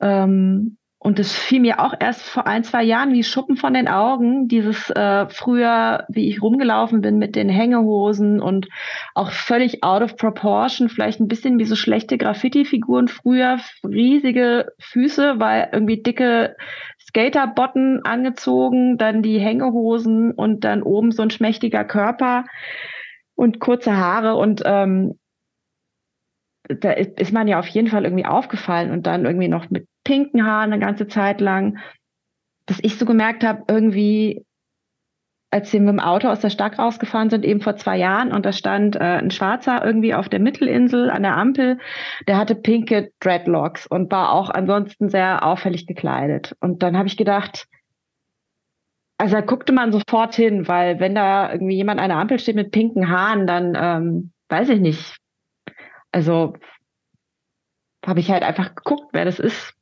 und wie die Person aussieht, weil ich auch vielleicht neugierig bin oder so. Ich weiß auch nicht, ob das jetzt, was das jetzt über mich gerade aussagt und ob das äh, so cool ist sozusagen, aber das war trotz allem dieser Moment, wo ich so gemerkt habe, ja krass, ähm, das ist jemand, dem geht es wahrscheinlich super auf die Nerven, immer angeglotzt zu werden äh, für äh, seine Hautfarbe. Und klar, jetzt zieht er sich halt an, weiß ich nicht, äh, ob der Schattenmusterhose anhatte oder ob ich mir das da gerade dazu dichte. Auf jeden Fall hatte der diese krass pinken Dreadlocks und ähm, klar, wenn er diese pinken Dreadlocks hat und die Leute ihn anglotzen, dann hat er das Gefühl, ähm, es gibt immer einen Grund dafür, die, dass die Leute ihn anglotzen. Und es ist nicht einfach dafür, dass er aussieht, wie er aussieht. Und da habe ich irgendwie gemerkt, dass, ähm, dass es bei mir auf eine Art ähnlich war, dass ich so ähm, das Gefühl hatte, wenn die Leute irgendwie schon gucken, weil sie irgendwie merken, äh, komisch, die sieht irgendwie anders aus als die meisten hier, dass ich so das Gefühl hatte, ja, äh, wenigstens weiß ich warum. Und es ist nicht einfach, weil ich aussehe, wie ich aussehe, sondern weil ich pinke Haare habe. Ähm, konnte ich aber auch erst vor zwei Jahren so reflektieren. Und ja. Was fragen, Yuki? Wie ja. hast du die Haare pink bekommen? nee, ich ohne die, Scheiß. Ja, ich habe die ähm, tatsächlich äh, bin ich zum Friseur gegangen, um sie bleichen zu lassen. Und ja. das, äh, die wurden auch nicht äh, richtig, die waren dann so orange. Mm. Und dann habe ich sie, dann habe ich sie mit Directions. Ja. ja Aber so. ja. Ja, das finde ich halt jetzt so. Ich folge ja gerade das, was du beschreibst auch, ne, mit dem Typ da auf dieser Straßenmittelinsel gedöns. Das hat ja mit Sehgewohnheiten zu tun auch. Also dieses Ding nicht loslassen zu können, dann auch mit dem Blick und jetzt irgendwie nochmal so zu überlegen. Und ich folge ja auf allen, auf allen Social Media Kanälen halt immer diesen ganzen, diesen ganzen Afropunk Kanälen, also von diesen Afropunk Festivals in New York und in Paris und da sind halt immer so Bilder von so äh, schön schwarzen Zecken so und das ist super angenehm dadurch einfach so zu merken, ach so, die sind da ja überall und ähm, auf einmal nehme ich überall. Und ähm, dann wird es so normaler. Und ich habe meine Haare halt mit Directions nie, die sahen nie so aus wie die von den anderen. Also ich habe auch irgendwann zum Friseur zu gehen, das habe ich mich irgendwie nicht getraut. Das war irgendwie sehr, sehr, das kam mir zu spießig vor. Jedenfalls musste das dann halt immer irgendeine Freundin so versuchen. dann haben wir halt so meine Haare blondiert und dann waren sie halt so knalle orange und dann waren da diese Locken und dann waren da schwarze Flecken in diesem Orange und dann habe ich irgend so eine Directions-Farbe draufgeknallt. Es sah nie, also ich glaube, die blau und die lila Töne, die gingen noch einigermaßen. Und jetzt gibt es halt irgendwie so ein Zeug, das du in so Afro-Haar machen kannst. Also es ist wie so ein gefärbtes Haargel, dieses Hair-Make-up. Ähm, das, wofür du halt nicht blondieren musst und es wäscht sich auch wieder raus. Aber es ist halt so geil. Ich habe so ein Fest und hole irgendwie so diese ganze Zeit nach, wo ich halt immer vor diesen Farben stand und so dachte, nee, geht bei mir nicht. Oh, ich brauche den Link unbedingt, weil ich habe früher auch echt absolut versagt mit Directions und ich war so traurig und ich wollte auch irgendwie so diese ganzen bunten Farben haben und eben es war halt voll die Tortur mit vorher blondieren und dann wurde es eh nicht so. Und ja die Konsequenz war, das habe ich ich habe sie mir dann einfach kahl rasiert, dann äh, gab es auch diese äh, diese ähm, ja dieses in die Haare fassen und so weiter nicht mehr, ähm, was auch noch mal so ein Vorteil war. Und tatsächlich war es bei mir auch äh, ähnlich, äh, Yuki, ich habe das dann durch andere Äußerlichkeiten so auf die Spitze getrieben, um aufzufallen, dann, um dann halt, okay, das, dann falle ich halt wenigstens, also dann falle ich dafür auf und nicht für, ähm, ja, für das Anderssein, dass ich eben POC bin. Also ich hatte auch meine ersten Dogmaten waren von meinem Freund drei Nummern zu groß, also auch Riesenfüße und Domestos-Hosen und äh, genau, dann Schädel kalt rasiert und so weiter, wo ich dann dachte, okay, jetzt also wenn, wenn schon, denn schon, dann, dann halt richtig. Aber das ist mir tatsächlich früher auch noch nicht so äh, aufgefallen, dass ich das vielleicht aus, aus der Intention heraus ähm, gemacht habe damals. Interessant, ja. Markus. Ähm, ja, das war bei mir auch. Äh, also ich denke jetzt gerade so drüber nach, äh, dass das vielleicht so ein Grund sein könnte. Und bei mir war es auch, ich war halt äh, irgendwie so voll traurig, als dann um mich rum alle so die coolen Punker-Frisuren hatten halt und Stacheln und so. Und das ging halt so mit den Locken halt auch nicht so gut. Äh, und ich habe es aber dann tatsächlich geschafft, meine Haare pink zu bekommen. Ich habe sie nämlich äh, mit Directions äh, halt auch erst blondiert und so. Und ich habe die dann so lange immer, die waren eigentlich immer so knallrot. Und die waren dann irgendwann so kaputt, dass sich das Rot nicht mehr rausgewaschen hat. Und dann ist nämlich bei Pink geblieben irgendwann. Sehr gut, vielleicht kann man da mal so ein paar Tipps geben. Es gibt ja mittlerweile schon auch ähm, so viele äh, Kosmetiklinien, äh, die halt eben auch für POCs sind und so für Haare. Ich habe auch, ich kenne auch jemanden, die äh, hat auch überlegt, ähm, ob sie halt in Unterwäsche und eben in Haarprodukten irgendwie ihr Geld verdient, weil es das für sie früher nämlich auch nicht gab. Ähm, vielleicht kann man da noch mal ein paar Tipps dann durchreichen für die, äh, die jungen POCs von heute. Aber die haben es vielleicht auch schon einfacher äh, als ihr, so wie auch die ganzen jungen veganen Menschen oder auch die alle veganen Menschen eigentlich seit Leute halt einfacher haben als vor 20, 30 Jahren. Das ist auf jeden Fall auch ähm, ja, der Sichtbarkeit geschuldet, ne? Die äh, ja so wichtig ist. Weswegen wir das hier auch machen. Und ähm, sag mal, da kommen wir direkt auch zu dem Thema, was mich dann bei Thorsten interessiert, wie das bei dir mit dem, äh, wie es da zum Tätowieren kam. Das wird ja auch irgendwie so äh, durch deine Biografie auf die in Anführungszeichen schiefe Punk-Bahn geraten zu sein, gekommen sein, oder? Na, das äh, hat, glaube ich, damit äh, gar nichts zu tun gehabt. Ich fand es einfach nur geil und das hat ähm, kam durch die Chromax. Ich habe dann gesehen, er hat irgendwie eine Schlange auf dem Bauch tätowiert gehabt. Klar, ist das eine Punk-Hardcore-Band gewesen, aber in dem Sinn hat das nichts mit dem Punk-Hardcore zu tun gehabt. Ich war, für mich war Punk sein so der Iro und Spikes und bunte Haare haben, das war mehr ein Mittelfinger. Weil die Tattoos ähm, fanden meine Eltern überhaupt nicht so toll und das musste ich dann auch erstmal so verstecken. ich konnte da nicht äh, so offen mit rumlaufen und sagen, hier, guck mal. Hast du dich denn auch selber tätowiert, um so, äh, um halt auch anzufangen damit? Weil ich kannte so einen Typen, der ist auf jeden Fall heute noch Tätowierer und der hat dann halt sich und weil er halt auch vegan war, sich und seine Buddies immer tätowiert und dann kam irgendwie, der Typ fällt mir auch jetzt einfach aus dem Nichts wieder ein, so einem anderen Kumpel, äh, tätowiert. Der hat eben so einen super hässlichen Alien auf die Wade tätowiert und dann hat er auch gemeint, ja, ich war besoffen. Aber okay. ähm, hast du sowas gemacht? Ja, ich habe mir eher so Ornamente, habe ich mir dann selbst gemacht oder äh, so ein Chakra von Shelter habe ich mir äh, tätowiert damals. Und halt so Sachen, die, zu denen ich mich hingezogen gefühlt habe. Das war jetzt in erster Linie nicht irgendwas, wo ich was zeigen wollte. Jetzt schau mal, wie stark oder wie hart ich bin und sowas. Da war ich eher nicht so selbstbewusst, um das zu zeigen. Das war so eher für mich. Ja.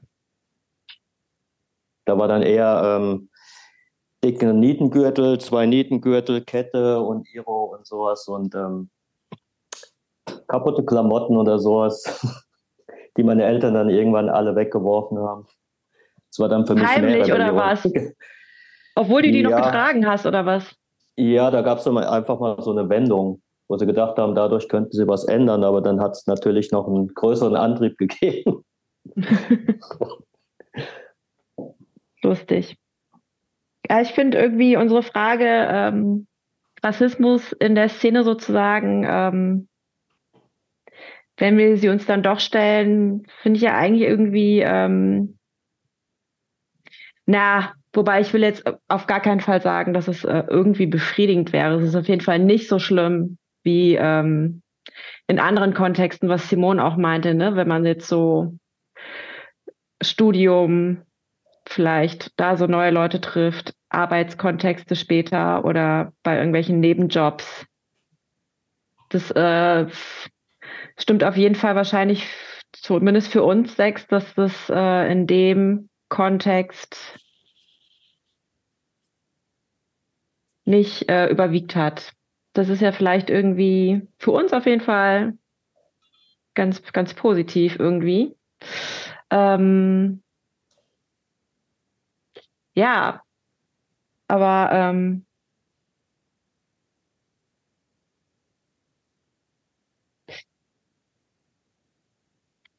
Ich frage mich, ähm, es gibt ja trotzdem auch ähm, Also klar, ich meine, wir haben eigentlich schon gesagt, äh, interessiert hat uns auch, also ne, was uns angezogen hat, war erstmal so dieses Gefühl von der Musik und so. Und wahrscheinlich waren wir auch alle irgendwie noch so in anderen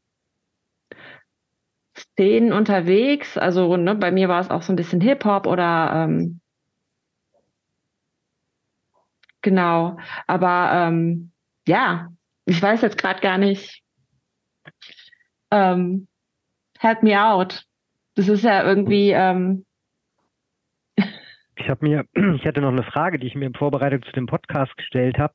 Ähm, ich habe schon auch leider das Gefühl, dass der Rassismus irgendwie in Deutschland eher, eher steigt, als dass er weniger wird. Und ich mich manchmal dann frage, wenn in der Szene und in der Bubble und in Jugendzentren Rassismus einfach wenig bis gar nicht vorkommt, was uns dann diese schönen Szenen und Bubbles dann irgendwie bringen. Also ich habe da dann eher den Blick drauf gehabt, ähm, das ist sehr schön, wenn man da hingeht und da, da ist alles gut, da fühlt man sich wohl, aber außenrum auf der Straße und in der Gesellschaft habe ich manchmal das Gefühl, dass es eher, schwieriger wird. Da frage ich mich dann, ähm, dass es zwar super ist, dass äh, das in der Szene gut ist und dass da auch viele Leute sind, die wahrscheinlich dann irgendwann teilweise auch Kinder bekommen und die Werte auch weitergeben, aber ähm, wenn sich gesamtgesellschaftlich dann quasi wenig ändert oder es vielleicht schlimmer wird, je nachdem, wie man es sieht, ähm, ja, finde ich das irgendwie ein bisschen, sagen wir mal, dystopisch oder traurig. Ich weiß nicht, wie ihr das so seht oder ob ich da mal ein bisschen teilweise negativen Blick habe. Also ich finde halt weder, dass in der Szene alles gut ist, mhm. noch, dass solche Sachen im Außen so krass verschlimmert haben oder so. Also in der Szene, ich habe da keinen Bock, so viel drüber zu reden irgendwie, weil, wie gesagt, es ist halt schon besser als in vielen anderen Kontexten, in denen ich unterwegs bin. Und es ist mein Wahlkontext. Ne? Aus der Schule konnte ich nicht ohne Konsequenzen so einfach abhauen, aber wenn ich halt keinen Bock mehr habe, ins autonome Zentrum zu gehen, dann gehe ich da nicht mehr hin. So. Und deswegen ist es jetzt auch gar nicht so, so mein großes Ding. Aber ich finde es interessant, was du gesagt hast mit dieser Bubblebildung oder so ich bin einfach Antifaschistin und ich äh, finde es wichtig, mit anderen Antifaschistinnen auf die Straße zu gehen zusammen und antifaschistische Arbeit zu machen in all ihren Facetten und mit all dem, was man irgendwie dafür braucht. Und da brauche ich irgendwie Genossinnen für, auf die ich mich verlassen kann und die erstmal diesen einen Wert teilen. Was halt nicht heißt, dass ich nicht mit den gleichen Leuten auch Rassismuserfahrungen mache. So. Oder auf mich vielleicht nicht so ähm, aufgepasst wurde in dieser gemeinsamen Arbeit, wie man hätte müssen, weil ich nicht einfach die Jacke wechseln und dann unauffällig vom Ort wegkommen kann oder sowas. Das, das spielt irgendwie, das spielt da irgendwie alles rein und, ähm, und alles mit. Und bei all diesen rechten Strömungen, die es gibt und den Stimmen, die die haben, ähm, also sowohl der Lautstärke als auch den Wählerinnen-Stimmen, ich das, das, äh, ja, das verschiebt sich und das ähm, klumpt sich gerade irgendwie an, anders. Aber ja, also so die Baseballschlägerjahre und irgendwie diese brennenden 90er, die waren nicht besser als das, was wir irgendwie, was wir jetzt durchleben. Und ob jetzt sich halt irgendwie Stimmen, die sich vorher auf irgendwie die Republikaner und die NPD und die Faschos in der CDU, die da ja auch sehr präsent, ich sage einfach offiziell mal waren, ähm, also im Sinne von alten Nazis, äh, aufteilen oder ob es jetzt halt mal eine rechte Partei wie die AfD schafft, die irgendwie so zusammenzuziehen und dann hohe Prozente zu bekommen. Es ist ja im Grunde der, im Grunde ist es der gleiche Anteil. Ich, ich will halt nur nicht immer wieder, wieso soll ich mich immer dieser Scheiße stellen? Also ich bin irgendwie eine Kämpferin und ich kämpfe irgendwie auch gerne, muss ich sagen, aber ich will nicht, dass mein Leben ein Kampf ist. Und ich bin dann lieber mit Leuten zusammen, die ähm, in denen wenigstens so an der Tür steht, wir sind gegen Rassismus und Sexismus, die können das dann nicht immer einhalten, aber die haben zumindest den Anspruch.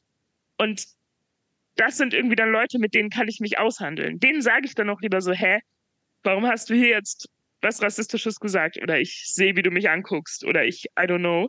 Weil ich da die Kritik, die ich in die Szene gebe, die gebe ich da rein, weil ich das Gefühl habe, es ist es wert. Es lohnt sich, mich mit euch zu streiten oder euch auf Probleme und Fehler hinzuweisen, weil ihr seid Leute, mit denen will ich mich verhandeln. Und mit ganz vielen da draußen denke ich halt, okay, ist, ist eh verloren. Oder kann ich halt nur anschreien, aber muss ich nicht diskutieren. Ja. Aber kann prinzipiell finde ich so Bubble und so Szenecode auch manchmal da hast du total recht, manchmal auch sehr selbst verliebt und selbstbezogen und oft auch, ist schon auch manchmal Realitätsflucht, bestimmt. Ja, oder vielleicht auch ähm, manchmal so ein bisschen so eine holier than thou Attitude, dass man so denkt und findet, wir sind hier so äh, self-aware und haben halt diese Themen, mit denen wir uns hier auseinandersetzen. Deswegen kann ich ja schon mal gar nicht so drauf sein. Ne? Also so Eulen nach Athen tragen. Wem willst du denn hier eigentlich was erzählen? Aber nur so ist es ja jetzt auch nicht. Also da kann ich dir auf jeden Fall auch nur zustimmen, ähm, dass ähm, ich auch so merke, und das habe ich auch, da habe ich auch erst so ein Bewusstsein für bekommen, als ich da eben vor anderthalb Jahren so ein bisschen mehr drüber nachgedacht habe, ähm, in der Vorbereitung zu diesem Podcast damals, dass ich so gemerkt habe, ähm, ja, das äh, Coole und das Schöne an dieser Szene ist, dass gewisse Dinge sind klar und äh, nicht äh, ausgesprochene Voraussetzung, aber irgendwie, du, weiß ich nicht, letztes Jahr ähm, war ich bei Jobs zum Beispiel auf dem Geburtstag und da waren Le nur Leute irgendwie aus der Szene und jetzt ein paar kannte ich vom Sehen und ein paar kannte ich gar nicht. Ähm, aber das war wie so ein Safe Space. Das war so total klar, dass bestimmte Themen ich wusste nicht, wie bestimmte Themen da so bei der einen oder anderen Person ähm,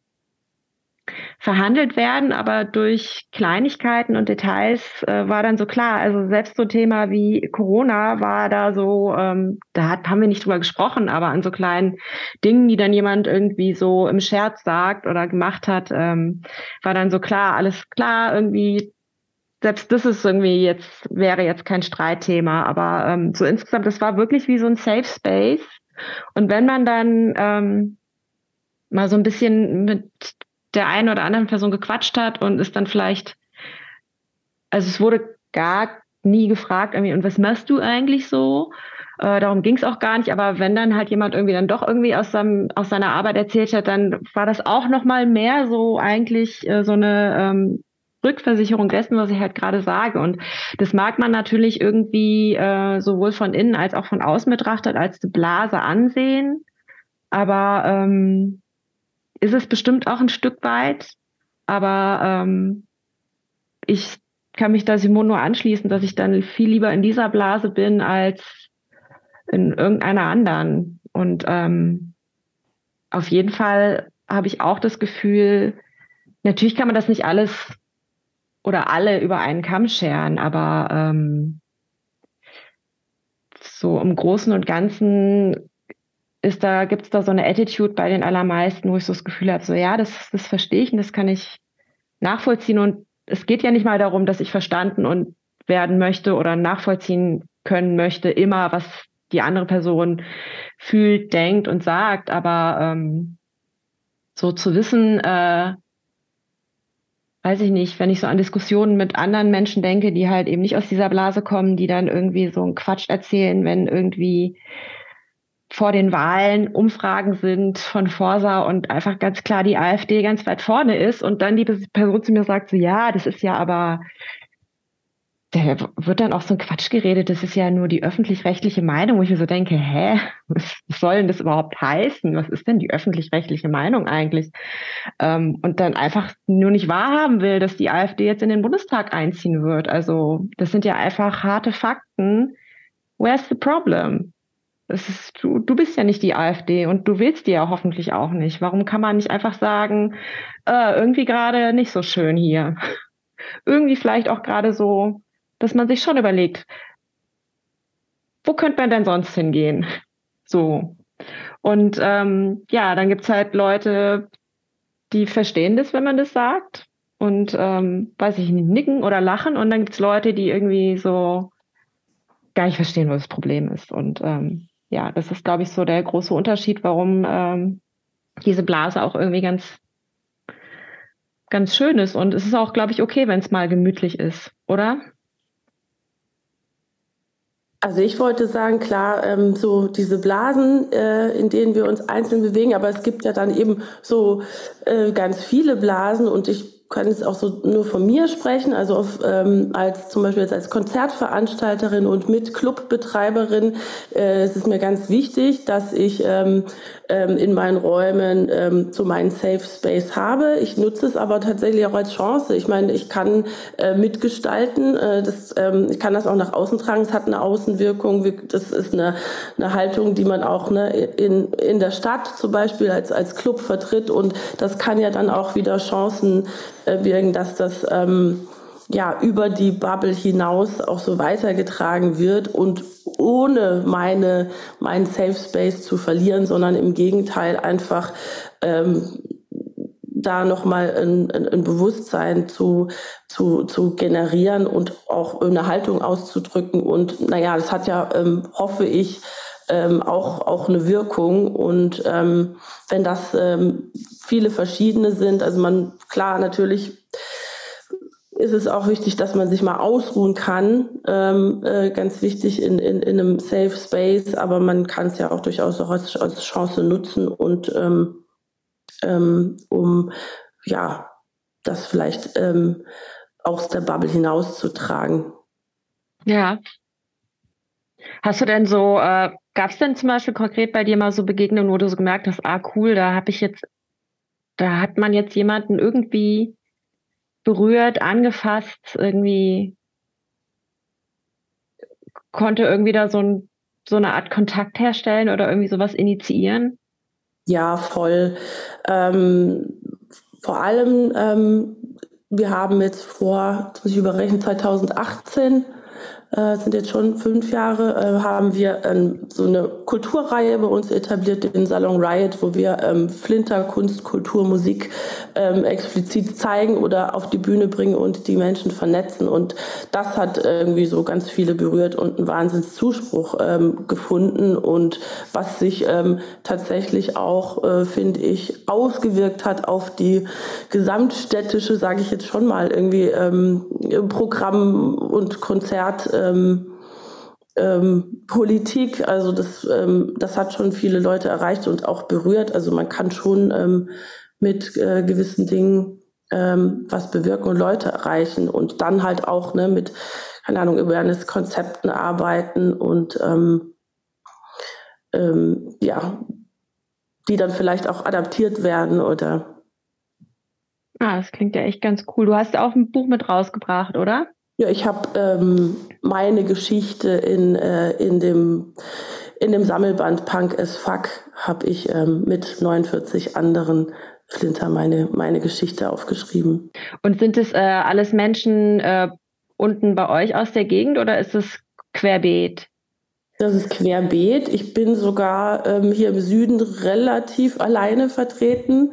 Ähm, viele sitzen im, in, in der Mitte Deutschland oder im, im Norden und ein paar vereinzelt ähm, hier im Süden. Cool. So, auf jeden Fall auch nochmal teilen später dein Buch. Gerne. Ja.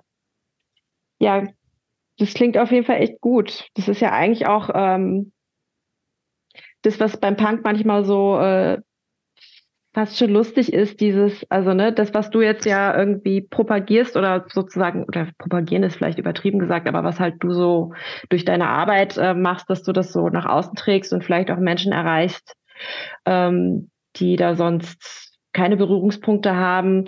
Das erlebt man ja im Punk auch so ein bisschen, dass die Leute so erstmal durchdrehen, wenn so Bands Mainstreamiger werden oder irgendwie ein Song läuft in irgendeinem Film oder einer Serie und dann findet man es im ersten Moment denkt man so cool und fühlt sich so gesehen und dann kommt irgendwie aber auch der Moment, wo man so denkt, ah, jetzt kommt der große Ausverkauf irgendwie.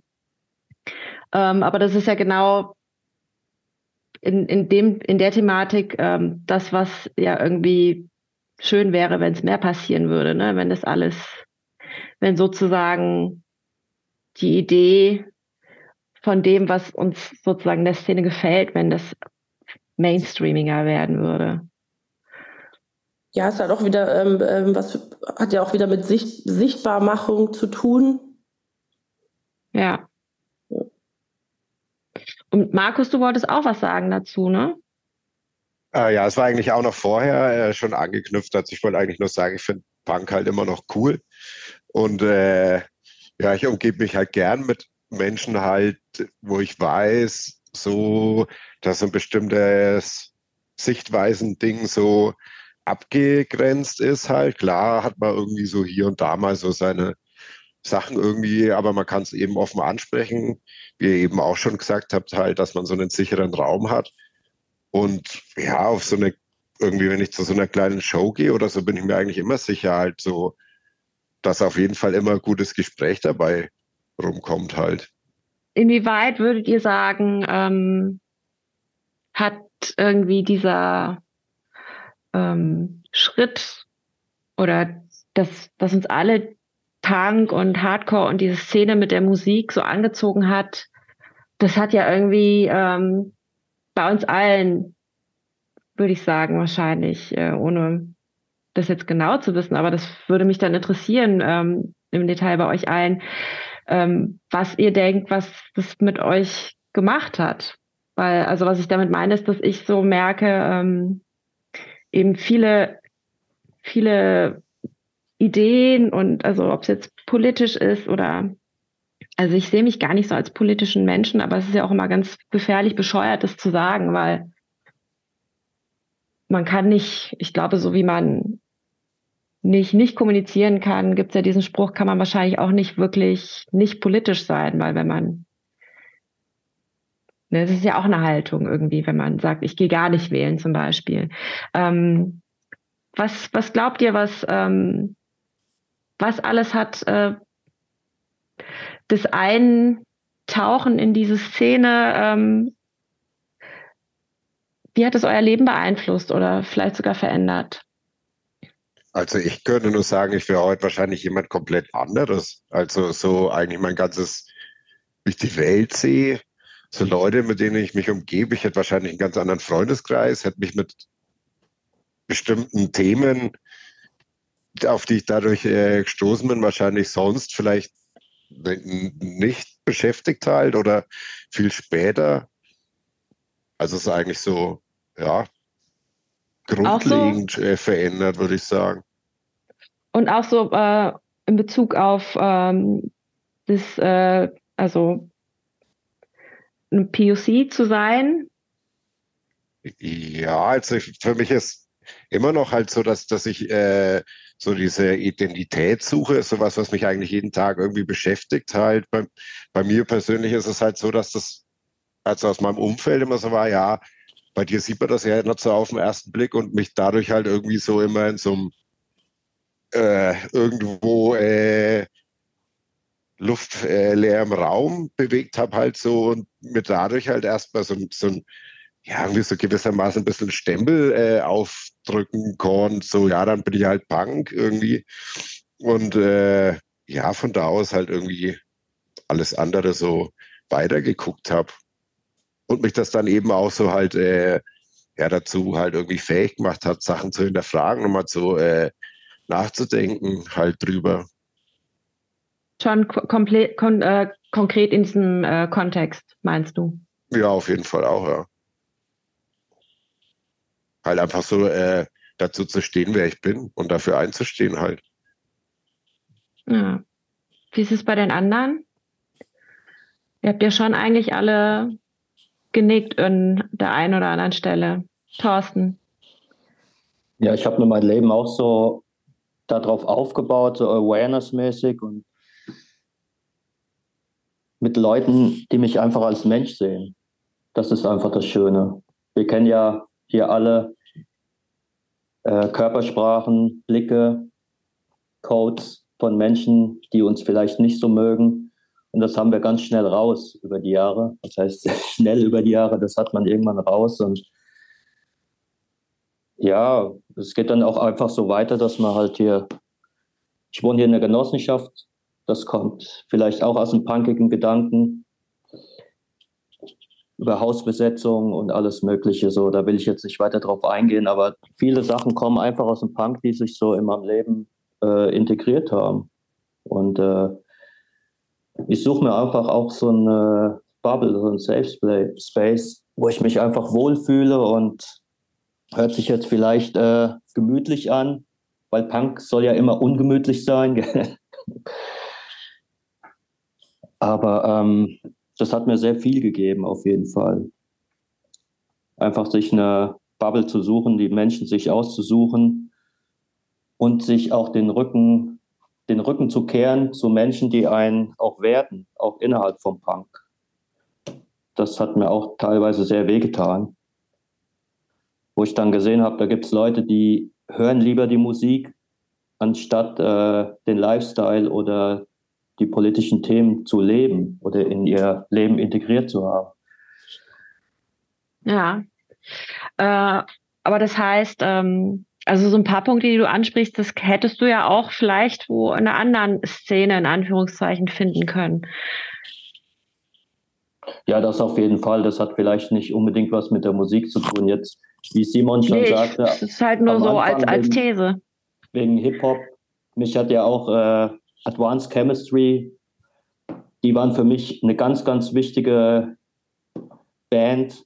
Da habe ich Punk noch nicht so gehört und äh, die haben mich wirklich gecatcht und da war ich, die waren für mich so groß wie Rage Against the Machines, sagte La Rocca, dass es im Radio gespielt wurde. Ich hoffe, die Radiosender lassen diese Platte spielen, denn ich bin kein Einzelfan, sondern einer von vielen. und Danke, Thorsten, dass hier einmal jemand Advanced Chemistry erwähnt. Danke. Das haben auch alle äh, genickt, ne? Als ja, der Bandname fiel. Genau. Wo ich eigentlich sage, äh, die Musik ist eigentlich äh, einfach nur der Träger oder die Trägerin. Und äh, was man daraus macht, das ist vielleicht Punk. So. Ja. Und wie geht es euch anderen damit so? Also, ähm, ja, mich hat auf jeden Fall so dieser ähm, DIY-Gedanke von Punk ähm, ziemlich weitergebracht. Ähm, es hat zwar eine Weile gedauert, aber ähm, tatsächlich ähm, schon so,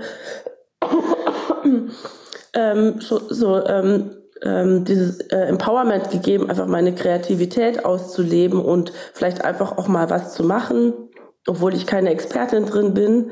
Ähm, was auszuprobieren, was zu veranstalten, was zu produzieren ähm, und ähm, vielleicht so das Bedürfnis nach Freiheit, ähm, dieser Sorge um Sicherheit so ein bisschen zu ähm, ja, überstellen.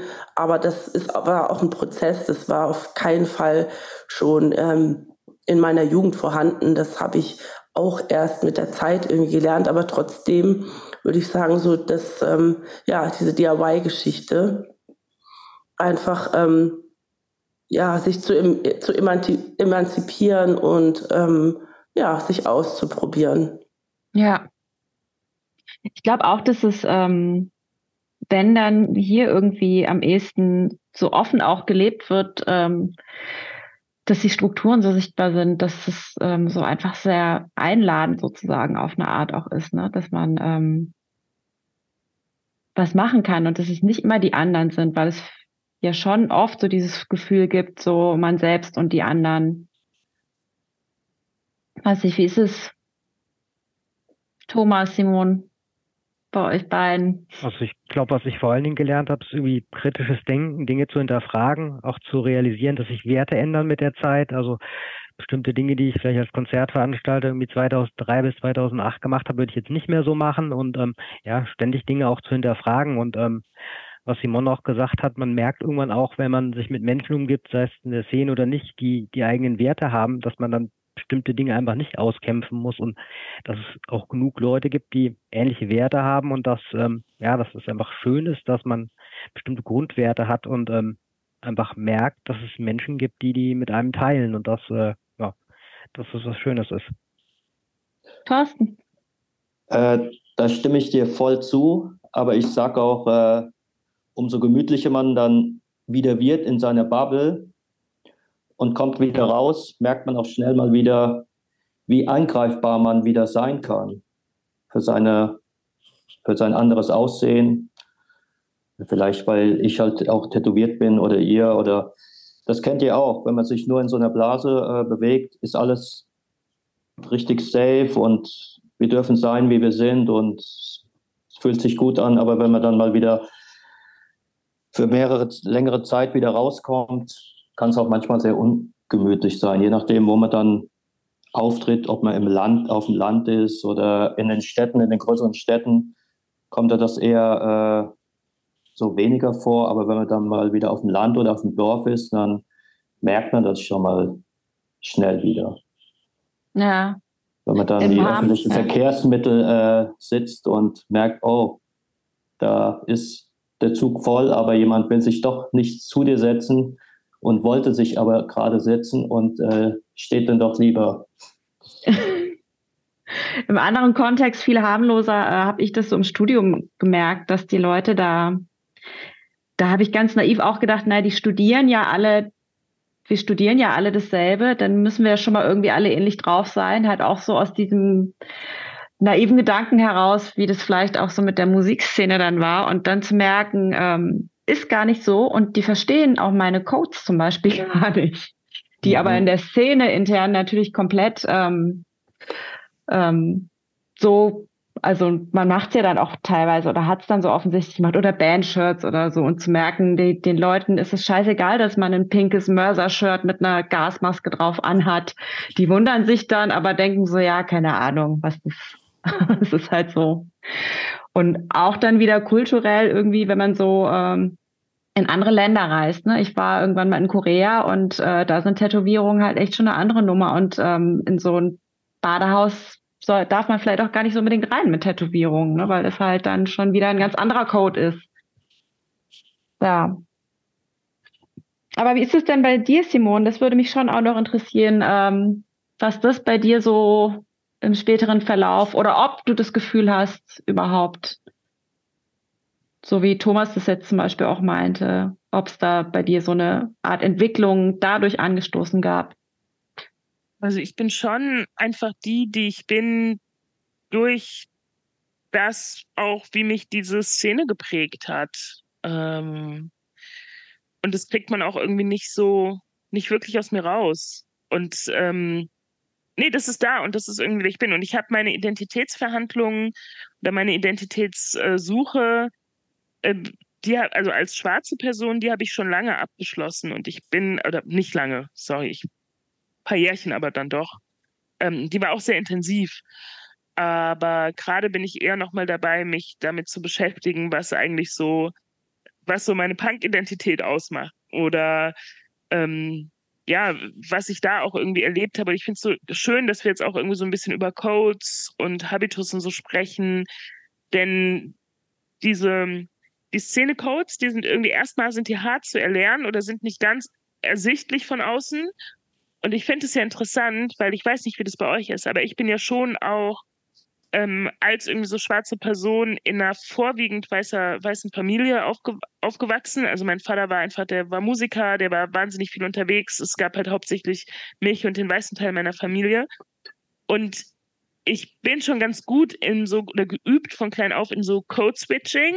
Also ich, ich weiß nicht, ich kann, ich kann auf Knopfdruck hessisch babbeln, wenn ich es irgendwie muss. So, und äh, ich habe in Niedersachsen studiert und habe mir sehr schnell angewöhnt, ins Hochdeutsche bis hin zum Bühnenhochdeutsch, ich arbeite am Theater, zu wechseln.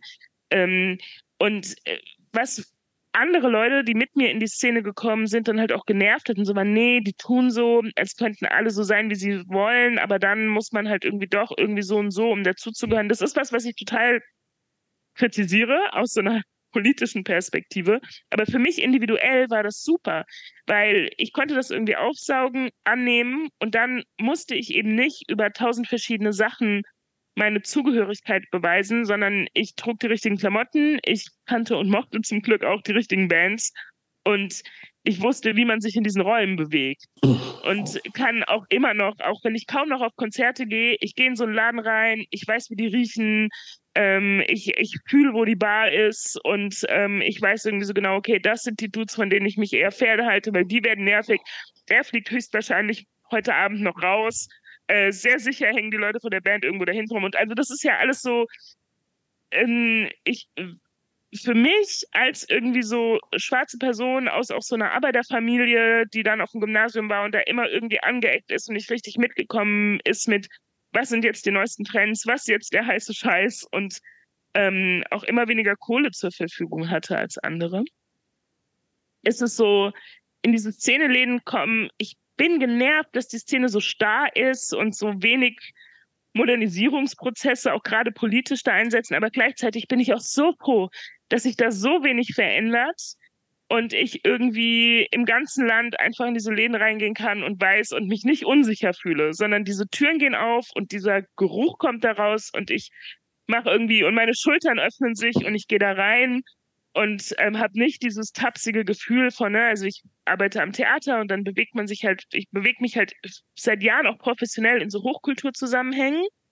aber es ist jedes Mal kompliziert. Jeder Theaterbesuch, egal wie gut ich mich auskenne, egal wie renommiert ich da in meinem Bereich bin, es ist immer, es ist immer ein Kampf. Um, ähm, und zwar mit mir selbst. Und, in, und das passiert nicht in diesen Szenenläden, in diesen, in diesen Szeneläden. Und ähm, das ist eigentlich das Besondere für mich. Oder auch so eine Ambivalenz, weil ich es wirklich so im Großen und Ganzen nicht so cool finde. Aber für mich persönlich und mit meiner Lebensgeschichte ist es halt so genau das Richtige und ich kann da drin aufgehen und das werde ich auch noch mit 60 so. Und ähm, das ist schön und ich freue mich, mir das zu erhalten. Aber daraus ergibt sich auch noch eine Frage, die ich euch gerne stellen würde. Aber äh, könnt gerne auch erstmal noch Yuki, du hast bestimmt auch was ich habe ähm, Gar nicht mehr so viel, das habt ihr ja auch vorhin schon gemerkt. ähm, nee, ich finde es total interessant, wie wir uns so ähm, einfach vorarbeiten durch die Dinge, die ihr auch sagt. Ich hätte jetzt ähm, zwei Rückfragen an dich aus dem, was du gesagt hast. Zum einen, ähm, ich nenne jetzt direkt beide, damit sie raus sind, damit ich es auch nicht irgendwie dann vergesse, während du die erste beantwortest. Die eine wäre, was sind diese starren Strukturen, die äh, irgendwie sich nicht fortbewegen, über die du aber ein Stück weit auch froh bist. Und die zweite wäre, ähm, wenn du dann in, dich in dem Theaterkontext bewegst ähm, und diesen Struggle hast und aber sagst, den hast du letztendlich mit dir selber, ist es aber dann nicht vielleicht trotzdem auch was, was immer im, im äh, Zusammenspiel mit dem Kontext eben äh, Hardcore-Show oder AZ oder halt eben Theater dann doch irgendwie zusammenspielt, eben dieser Struggle, den du mit dir hast. Also weil du das eine ist Simone im AZ und das andere ist Simone in den Sophienseelen oder so. Die Sophienseelen gehen gerade noch, die haben auch noch so einen gewissen Punkrock-Faktor. Aber, ähm, oder also deswegen ist es auch so mein, meine Homebase. Und ich suche mir auch Theater sehr stark danach aus, wie ich mich darin fühle und nicht, was ich da drinne verdienen kann oder wie die Prestige des Hauses ist, weil dann wäre ich schon längst nicht mehr in dem Beruf. Ähm, aber ich, also was der Unterschied ist zwischen AZ Simon und Theater Simon oder was war denn? Ich habe die ja, Frage und, nicht ganz. Oder ob, ob dieser Struggle, ähm, von dem du sagst, den hast du eigentlich nur mit dir, nicht letztendlich aber trotzdem natürlich auf äh, den auf dein Umfeld zurückzuführen ist. Also es ist ja eigentlich klar, aber, ja. Mhm. aber es ist ja auch, weil du vielleicht dich selber stresst, eben weil du denkst, mal gucken, was da jetzt wieder für, für Leute sind oder was die wieder von mir wollen oder was ich alles nicht soll oder was ich alles soll. Mhm. Das hat ja letztendlich dann doch wieder nicht nur mit dir zu tun. Ja, das stimmt. Sondern ja. mit dem, klar sind das natürlich deine Projektionen, die du in deinem Kopf abspielst. Dieses was, was ist, wenn, mal gucken, wenn ich da morgen hingehe, aber das äh, speist sich ja auch aus Erfahrungen, die du gemacht hast. Ja, total. Ähm, und also speist sich auf jeden Fall aus Erfahrungen, die ich gemacht habe. Es vielleicht auch mit einer Prägung in einem gewissen Alter. Ich war mit Sicherheit anpassungsfähiger mit 14 als irgendwie dann mit Mitte 20, also zehn Jahre später, als ich dann wirklich in diesen Theaterbetrieb reingekommen bin oder ähm, ich, ich weiß es nicht. Ich ganz oft also Race hat vielleicht gar nicht so eine große Rolle gespielt in der Szene damals. Oder ich konnte halt jetzt so sagen, wir waren irgendwie drei POC, das ist für die Zeit und die Quote irgendwie ganz gut. Aber ich habe ja, also die man, die man so hatte in, in Hanau, so in dem Umfeld, aber ich habe ja auch gesagt, dass ich immer das einzige schwarze Kind auf dem Gummi war. Und da ist man halt bei dieser Gummi-Geschichte ist man halt auch, also die Szene in Rhein-Main in den späten 90ern, die bestand halt hauptsächlich aus so Gymnasiastenkindern. So, und aus Kids aus so sehr bürgerlichen, aus so sehr bürgerlichen Elternhäusern, ähm, wenn nicht gar Adligen. Und das war halt was, was es, ähm, das war für mich halt sehr besonders, dass während in der Schule ich wegen meiner Sprache und ähm, dem, was ich aus der Familie mitgebracht habe, aufgefallen sind, das war wirklich was, was in der Szene überhaupt keine Rolle gespielt hat.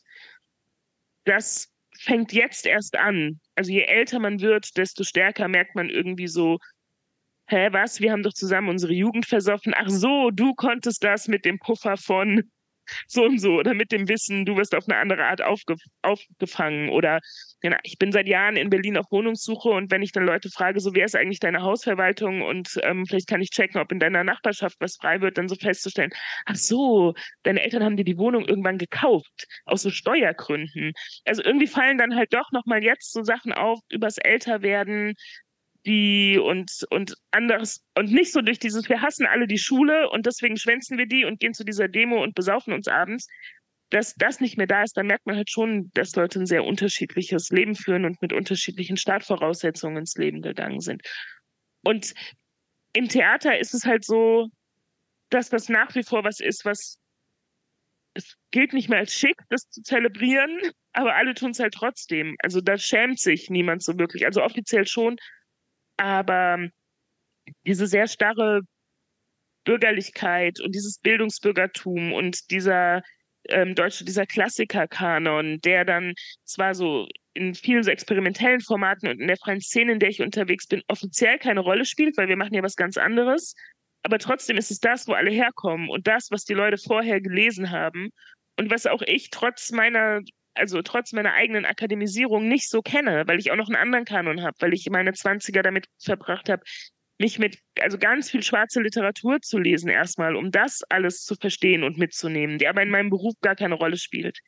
Ähm, und weil ich eben meine, meine Teenagerjahre damit verbracht habe, irgendwie ähm, ja, die Codes zu lernen und die Bands kennenzulernen oder diese, diese Kulturarbeit zu machen, die wir auch teilen und nicht im Jugendclub vom Schauspielhaus war oder so. Mhm. Und das merke ich da, das merke ich da irgendwie jeden Tag. Und ich, und da gibt es natürlich auch eine Form von Exotismus. Also manchmal muss ich mich auch fragen, finden jetzt ähm, Dramaturginnen, Dramaturginnen, KuratorInnen, die mich irgendwie buchen, spannend, weil ich so frisch und anders bin oder weil ich Teil von ähm, ihrer Szene halt dann doch auch bin. Und ich würde sagen, es ist eine Mischung aus beidem.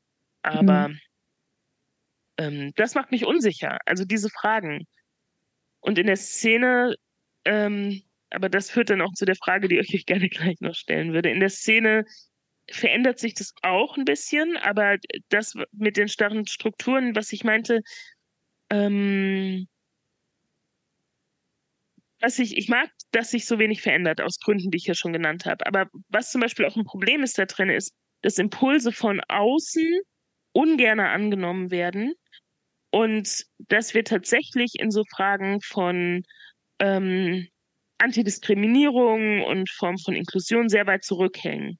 Also wenn man sich so Errungenschaften von der Behinderten- und chronisch Krankenbewegung anschaut zum Beispiel und dann mit Szeneleuten über Barrierefreiheit oder nur Barrierearmut in irgendwie so Szeneläden redet, das ist ganz, ganz, ganz, ganz schwer. Also, oder allein so Sachen schon wie Verabredungen, nicht zu rauchen, ähm, zu treffen, damit irgendwie alle die Chance haben, in einem Raum zu atmen oder so. Es ist, es ist ganz kompliziert. Gleichzeitig schließen sich unterschiedliche Barrieren auf, ne, weil Sucht ist natürlich, ist, ist, äh, ist natürlich real und so. Ich habe, ja. Aber das ist, da denke ich manchmal sind irgendwie so Liberalos tatsächlich an manchen Punkten ein bisschen, ein bisschen weiter. Und während ich, ich kann man ja auch, kann man ja, das nimmt ja nicht übel, kann man ja auch offen drüber sprechen. Also Christoph hatte ja so ein paar Themen und Fragevorschläge für die Runde gemacht, auf die ich so wenig Bock hatte, weil es eben irgendwie so Talking Points sind, die eher aus so, ja, eher aus so bürgerlich linksliberalen Kontexten kommen, was so Antirassismus und Antidiskriminierung angeht. Und gleichzeitig, also während ich denke, so das hat nichts mit meiner Lebensrealität zu tun, nur ganz, ah, nee, falsch, nochmal. Ähm, während ich auf der einen Seite denke, das hat nichts mit meinen Kämpfen zu tun. Aha. Und das ist irgendwie nicht mein, mein, mein Output und mein politisches oder subkulturelles Sein. Denke ich halt aber schon, dass diese ganzen Fragen von äh, Perspektivwechsel, über die eigenen Privilegien nachdenken, anzuerkennen, dass Menschen unterschiedlich sind, mit unterschiedlichen Voraussetzungen sich in den gleichen Räumen bewegen, dass das was ist, was irgendwie eine total wichtige Erkenntnis ist. Und mhm. das kommt aber irgendwie nicht so richtig an. Also allein die Projektionen, die es jetzt irgendwie so ein bisschen auf diese Folge gab, die wir so zusammen machen, oder ich war da auch, ich war ja tatsächlich auch ein bisschen unsicher, ob ich heute dabei sein soll. Und wenn ich kurz, ich habe jetzt gerade so einen Redeschwall, oder es ist, fällt mir, ich brauche einfach viele Worte, um eine Frage zu beantworten. Aber vielleicht kann ich deshalb, um überzuleiten, auch meine, meine Frage stellen, weil die würde daran anknüpfen. Ist okay, Yuki? Ja, ja klar. Ja? Sehr gerne. Okay. Ähm, ich glaube nämlich, dass sich doch eine Sache verändert hat durch diese ganzen Antirassismus-Diskurse, die ich auch in den, also die, die in den letzten zehn Jahren passiert sind, die habe ich auch sehr stark irgendwie mitgeprägt. Also ich bin ja, mein anderer politischer Zusammenhang ist ja die ISD, die Initiative Schwarze Menschen in Deutschland. Und was ich irgendwie merke, ist, dass während ich mich relativ unbehelligt in Szenezusammenhängen als schwarze Frau bewegen konnte, ohne dass mit mir über Rassismus gesprochen werden musste oder mein Schwarzsein offiziell eine Rolle gespielt hat. Also klar, wir haben ja die vielen kleinen Momente irgendwie schon, schon benannt, eben die gab es, aber darüber hinaus ist es jetzt so, dass ich merke, während mir dieser, dieser Antirassismus-Diskurs ähm, Türen öffnet und mein Leben erleichtert in der Welt da draußen und im Alltag, ist innerhalb der Szene oder innerhalb von so Punk- und Politstrukturen es komplizierter geworden. Weil auf einmal kommen Leute auf mich zu und fragen mich halt aus dem Nichts, was ich halt von weißen Leuten mit Dreadlocks halte. Und ich bin so, was, wieso, wieso redest du mit mir darüber? Wie kommst du darauf? Du kommst nicht darauf, weil ich dazu jemals öffentlich was gesagt hätte. Ich weiß sehr genau, dass ich das nicht habe.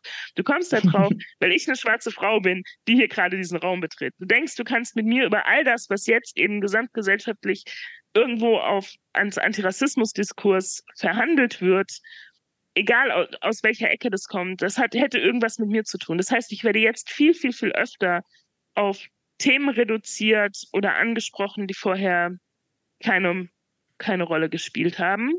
Um, oder eben Teil von meiner anderen politischen Arbeit waren und wie man da miteinander umgegangen ist oder wie man danach zu Themen gearbeitet hat. Und dass dir halt Leute einfach so jetzt so das N-Wort entgegenschleudern, weil sie finden, dass es Punkrock ist, das ist halt was, was früher, also es ist auch mal gefallen, ne? aber halt aus ganz anderen Gründen. Also dann haben die Leute es halt von außen mitgebracht in ihrer rassistischen Sozialisierung, von der sie nichts wussten angeblich, aber halt nicht so extra gesagt, weil man so, weil sie finden, dass es halt Punkrock ist, dass man alles sagen darf und weil wir halt ja eh fluchen, weil das Teil unserer Subkultur ist oder so. Und das ist eine Veränderung, die ich wahrnehme. Und jetzt habe ich quasi einen Fehler gemacht, weil jetzt habe ich in dem Versuch, eine Frage überzuleiten, meinen Teil dazu schon gesagt. Aber eigentlich interessiert mich halt voll, ob euch das genauso geht. Also ob ihr, die ihr vielleicht nicht so wie ich, also ich arbeite ja tatsächlich zu ähnlichen Themen, jetzt nicht zu dem Dreadlock-Thema, aber zu so einigen, die dann auch manchmal als Themen viral gehen oder so. Ähm, was das für euch bedeutet, ob diese andere Art über Rassismus zu sprechen, als wir sie da Ende der 90er oder so hatten, ob das was macht mit eurem Sein innerhalb und außerhalb der Szene. Das würde mich interessieren. Also für mich, ähm, um jetzt ähm, vielleicht einen Anfang zu machen, um eine Brücke zu schaffen, auch für die anderen möglicherweise. Ähm, ich muss sagen, ich bin ja, also ich gehe auch gar nicht mehr so viel auf Konzerte und ähm, deswegen habe ich auch für mich nicht so, und ich mache auch keine Konzerte mehr und bin da auch gar nicht mehr involviert. Deswegen habe ich auch nicht mehr so das Gefühl, dass ich da so in der Szene richtig drin bin. Also ähm, genau, deswegen weiß ich gar nicht, ob ich das so wirklich beurteilen kann. Also deswegen gibt es aktuell auch keine Berührungspunkte von mir mit äh, anderen, die dann halt kommen könnten, um zu fragen, ähm, meine äh, Stellungnahme sozusagen zu hören zu irgendwelchen Themen. Ähm, deswegen, also bei mir, es ist auf jeden Fall alles ähm, wobei das klingt jetzt so negativ ähm, und äh, so wie aus den Mündern von Leuten, die so sagen, man darf ja gar nichts mehr sagen. Ich, es ist auf jeden Fall komplexer geworden, deswegen kann ich verstehen, dass manche Leute das erstmal so empfinden. Ich merke für mich aber gleichzeitig, also einfach weil es in meinem Kopf so krass anfängt, sozusagen zu rollen. Also so, da werden so kleine Steine angeschubst und da unten kommen so äh, lawinenartige Gebilde irgendwie an. Ähm, also natürlich, ich finde das alles gut, wie sich das entwickelt, auch wenn es das komplizierter macht, auch für so jemanden wie mich. Also, ne, ich, es, auf die Art als mit dem Exotenbonus sozusagen habe ich jetzt nicht mehr so diesen Safe Space, das ähm, ich kann ja eh machen und sagen, was ich will. Das ist einfach nicht mehr so. Das ist aber auch gut so, dass es so ist. Ähm, aber ähm, was das jetzt in Bezug auf die Szene ähm, angeht, weiß ich gar nicht, ob ich da so ähm, tief einsteigen könnte, weil ich da nicht mehr so viele Berührungspunkte habe. Ja. Ja, verstehe ich. Wie ist es denn mit den anderen? Thomas, du hast ja früher auch in der Villa, in der Oettinger Villa Konzerte mit organisiert, ne? Gibt es da mhm. noch äh, Verbindungen oder? Da gibt es noch Verbindungen, aber ich bin da auch eigentlich nur noch als Gast. Also da geht es mir dann so, wie Simon sagt, ich bin froh, dass ich die Codes kenne, finde das einerseits schön, dass es genauso ist wie früher, man weiß, was man wie macht, aber manchmal denkt man sich auch, okay, da ändert sich nicht viel, aber ich bin da auch nur noch als Gast und werde da jetzt auch nicht zu Rassismusthemen oder anderem befragt, sondern meistens treffe ich dann irgendwelche Leute, die ich sonst wie kenne und dann redet man über ganz andere Themen. Ansonsten bin ich immer nur froh, dass mittlerweile einfach sehr, sehr viele junge Menschen einfach da sind und das Publikum, ja, doch mehr geworden ist als zu der Zeit, als ich Shows gemacht habe. Das, das freut mich halt, dass einfach für, sagen wir, Darmstädter Verhältnisse relativ viel los ist.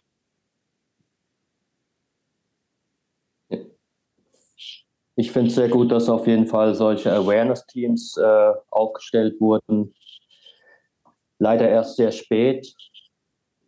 Und ich bin auch Befürworter davon, äh, dass gegendert wird. Ich finde immer, wenn da äh, eine kognitive Dissonanz aufkommt, sollten sich die Leute äh, ganz gerne mal zurücknehmen und äh, das einfach akzeptieren. Da fängt nämlich Rassismus auch schon an man es nicht akzeptiert und nicht integriert. Das ist auf jeden Fall was, was, ähm, wo ich das Gefühl habe, was ich daraus so ähm, biografisch mitnehme, ne? dass ich so merke, irgendwie ähm, kann die äh, Gruppe sozusagen noch so klein sein, ähm, wenn dann irgendwie ein großer Verlag äh, ab demnächst irgendwie überall Alternativtexte bei ihren E-Books irgendwie reinpacken muss und das eine Schweinearbeit ist, aber die Gesetzeslage wird es verlangen in ein paar Jahren, dann kann ich das verstehen, dass einen das als Verleger wahnsinnig nervt. Ähm, ich denke mir aber auch so, das finde ich aber auch gut, dass es so, so sein soll, weil da wird halt was mitgedacht und dann ist es scheißegal, ob das äh, tausend äh, oder hunderttausend Leute sind, die das dann betreffen wird. Ähm, da ist darum geht es ja nicht. Ne? Es geht ja nicht darum, äh, wie viele das faktisch sind, sondern ähm, dass äh, es geht um die Inklusion. Ne? Und ähm, das Mitdenken dessen, dass alle die Möglichkeit haben, wenn sie möchten, dieses oder jenes Buch zu lesen, in dem Fall dann zum Beispiel. Ähm, ja. Gibt es denn sonst noch, Severin, auf die Frage von Simone nämlich, ja, also ich ähm, besuche äh, noch relativ viele Konzerte, allerdings ähm, hauptsächlich die eigenen oder halt äh, die bei uns im Club, was natürlich nicht, ähm, was halt auch wieder so ein bisschen so ein, so ein Bubble-Ding ist und auch nicht ähm, die, äh, ja, die gesamtstädtische oder ähm, ja, ähm, ähm, Konzertlage darstellt und auch bestimmt nicht die, die gesamtdeutsche. Äh, ähm, also ich hatte äh, auch mal ein ähm, Interview gegeben fürs Plastic Bomb über POC im Punk, wo dann auch der Redakteur meinte, oh wow, er muss mal unbedingt äh, in den Slow Club kommen, weil äh, das kennt er von anderen äh, deutschen Punk-Venues eher nicht, ne? dass wir einfach äh, wir das schon in unserem Selbstverständnis haben, Inklusion und Awareness-Strukturen, also schon echt auch tatsächlich nochmal eine Sonderstellung und in dem Bereich ich mich halt einfach hauptsächlich so bewege, wo ich dann auch immer so denke, so, okay, ähm, das ist nicht ähm, der Status quo, aber ähm, auf den anderen Teil der Frage, ich ähm, kenne das auch und ich finde das auch super anstrengend. Das hat tatsächlich schon so zugenommen, dass ich ähm, einfach so vermehrt herangezogen werde für ähm, Fragen zu Rassismus, ähm, für, keine Ahnung, Podis, Interviews, äh, dies, das, jenes. Ich finde das genau super, super anstrengend, beziehungsweise ist es vielleicht auch so ein bisschen Fluch und Segen. Auf der einen Seite freut man sich vielleicht drüber, dass es das Bewusstsein oder das Interesse endlich äh, dafür gibt. Auf der anderen Seite, ja, und man denkt, ja, okay, ich schon wieder. Ähm, ja, muss dann jetzt wieder so quasi herhalten. Also ich bin da auch immer, ich bin da sehr hin und her gerissen. Manchmal erschöpft mich das auch sehr, ähm, wo ich auch sage, ich habe jetzt gerade da die Kraft nicht. Und es ist ja auch immer so ein oft oder oft ist es auch so eine öffentliche Präsenz, die man dann immer so zeigen muss oder sich ständig erklären muss, statt einfach nur irgendwo hinzugehen und irgendwie so das äh, Konzert zu genießen oder einfach nur da zu sein, sondern immer irgendwie dann da so herangezogen wird, das hat sich auf jeden Fall vermehrt verstärkt. Ähm, das ähm, ja im Gegensatz zu früher. Wo man eben auch so denkt, okay, ähm, ist es jetzt positiv zu betrachten oder, oder nicht? Also für mich ist es halt oft einfach äh, super anstrengend. Das ist ja auch so ein bisschen, glaube ich, der Grund gewesen, äh, warum Simone so gemischte Gefühle hatte wegen dem heutigen Abend, ne? Weil ähm, ähm, was wir nicht wollten und weswegen ich das auch, also nicht nur deswegen, sondern halt allgemein auch, was ich halt dann wichtig finde, ist zu sagen, dass niemand von uns, ich meine, wenn dann Simone am ehesten vielleicht noch, aber so allgemein, dass jetzt niemand von uns irgendwie Spokesperson für irgendeine bestimmte Gruppe sein kann und stellvertretend mit einem Wissen irgendwie auffahren könnte, um irgendwie und auch gar nicht will irgendwie irgendwas erklären müssen. Es ist ja auch irgendwie so, das, das, ähm, das, da beißt sich die Katze so ein bisschen in den Schwanz. Man möchte, dass es äh, thematisiert wird, aber man möchte nicht ähm, so alle Fragen, die dann vielleicht so spontan in Köpfen aufpoppen, beantworten müssen, weil ähm,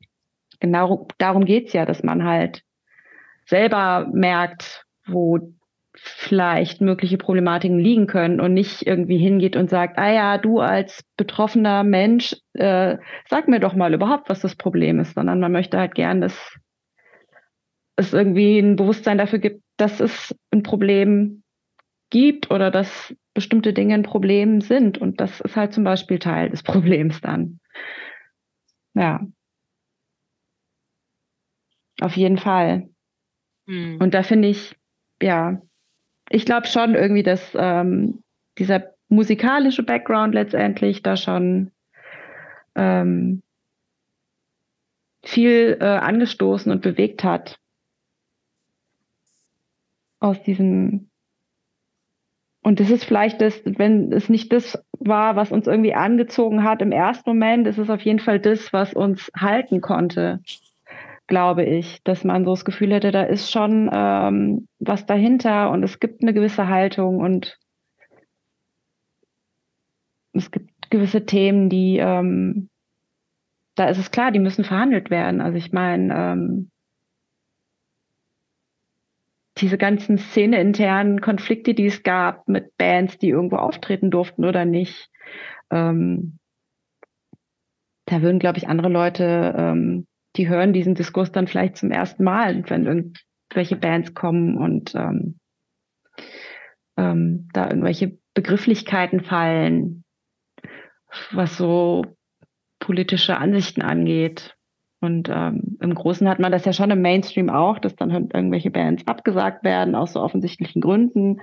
Dann kommen halt andere Bands, die irgendwie an deren Stelle treten, die halt vielleicht politisch auch nicht so viel besser sind, aber ähm, im Kleinen hat man das dann in der Szene irgendwie auch gehabt und das fand ich irgendwie immer, da war ich immer total dankbar für, weil das wiederum was war, wo ich von alleine nicht drauf gekommen wäre, weil ich einfach solche Themen ähm, von sonst keiner anderen Seite herangetragen bekommen habe, so zu beobachten, also so vor allem in der Zeit der Messageboards, ähm, aus der Thomas und ich uns auch noch sozusagen kennen aus der Ferne, wo halt viel verhandelt wurde, ob es irgendwie so Personal Politics war und es darum ging, irgendwie Straight Edge quitten oder nicht, bis hoch zu irgendwie auf welches Konzert von welcher Band man jetzt ging oder nicht und ob das okay ist oder nicht.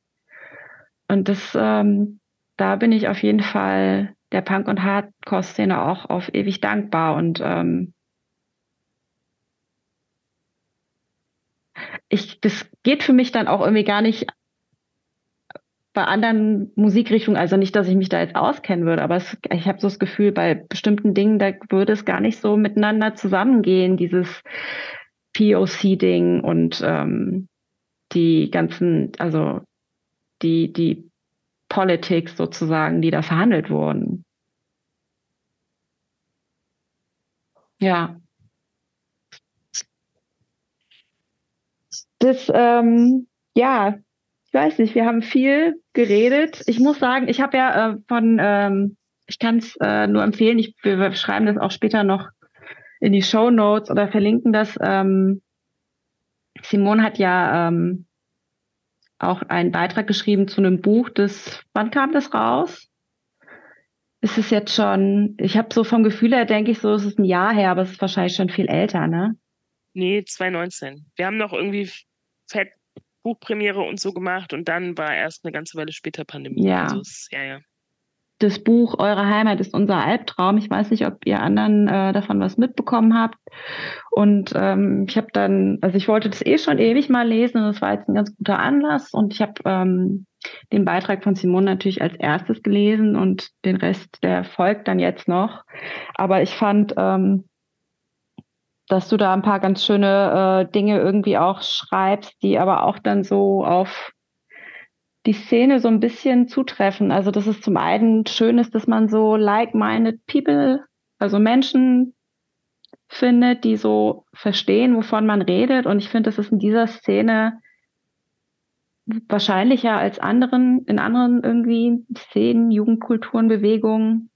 Ähm, dass man sowohl über die guten als auch die schlechten Dinge irgendwie super sprechen kann, wo ich irgendwie froh bin, dass wir jetzt hier in der Sendung gar nicht so viele schlechte Dinge erwähnen konnten. Äh, es wurde ja auch im Vorfeld ein bisschen, das war ja auch so ein Punkt vielleicht, ähm, dass, es, dass man irgendwie vermeiden wollte, dass man sich jetzt hier möglicherweise in irgendwelchen äh, Negativerfahrungen suhlen könnte, aber das ist ja überhaupt nicht so.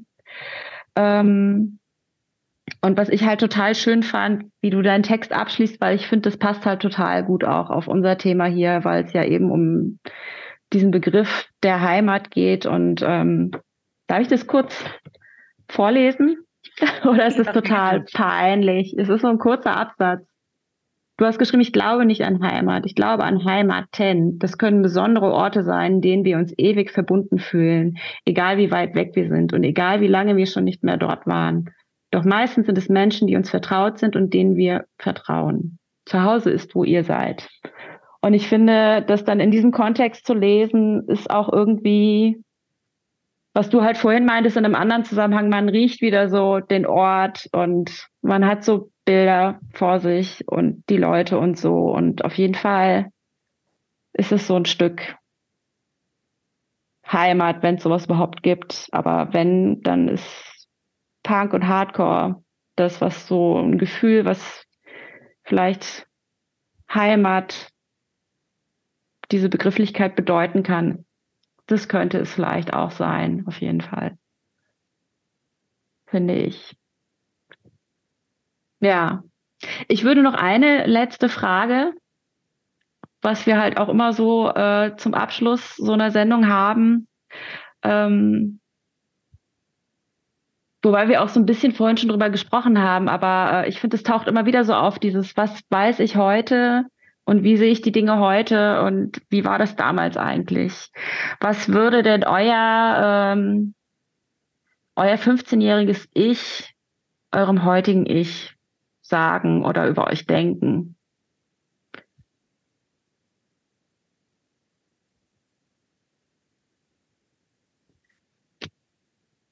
Auch jetzt so in Bezug ähm, auf diese, dieses Bewusstsein des Person of Color zu sein. Ihr müsst alle überlegen. Ich überlege auch. Mhm. also auf jeden Fall würde mir mein 15-jähriges Ich sagen, verrückt, dass du immer noch mit Vans rumläufst.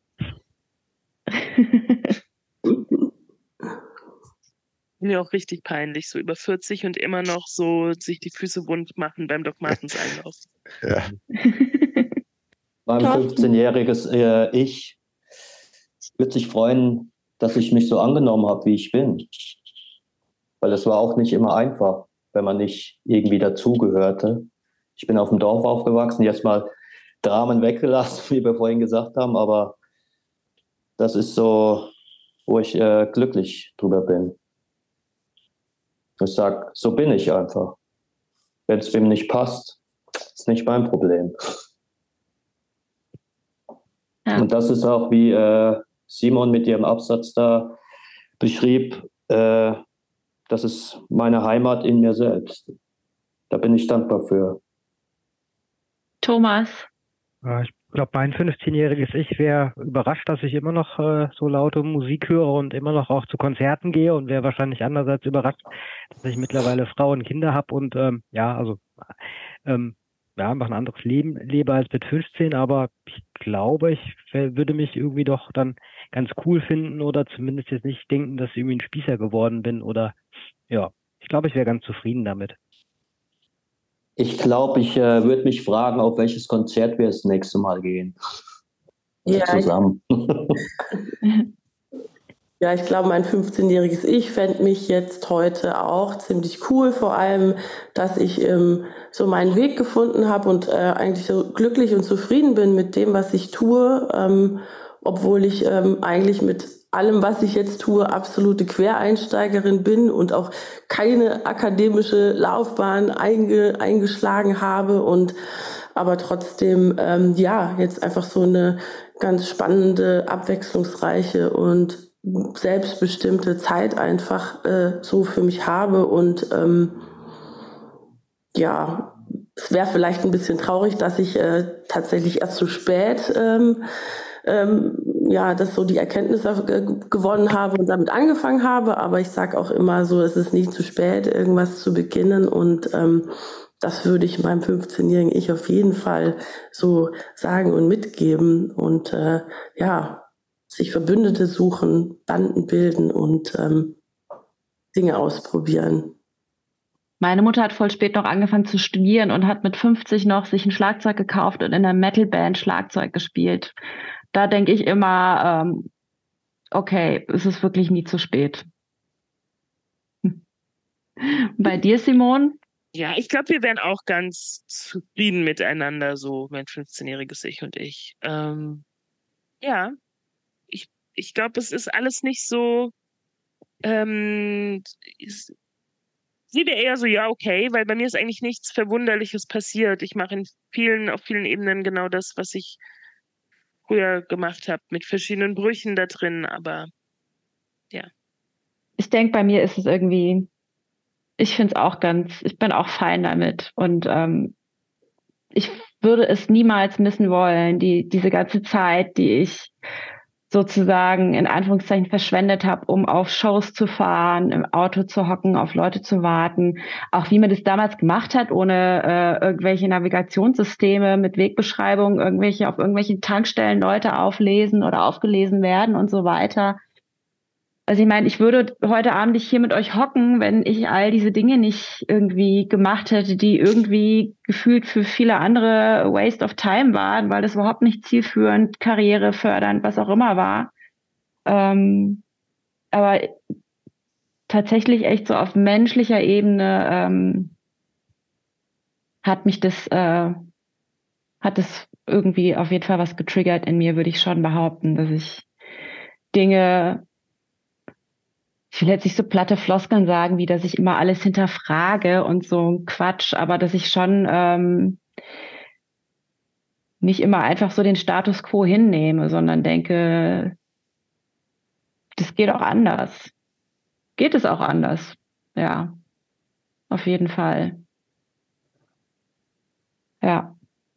Und auch eben äh, im Zusammenspiel mit der Frage irgendwie nach Identität. Auf jeden Fall auch. Ich würde das, glaube ich, anders angehen heute, ohne diesen Background, vielleicht auch gar nicht, sondern versuchen, ähm, angepasst zu sein und irgendwie so mitzumachen bei dem, was ähm, andere irgendwie gut gefunden hätten, was ich irgendwie mitmachen und dann am besten auch besser machen soll als die anderen, ja.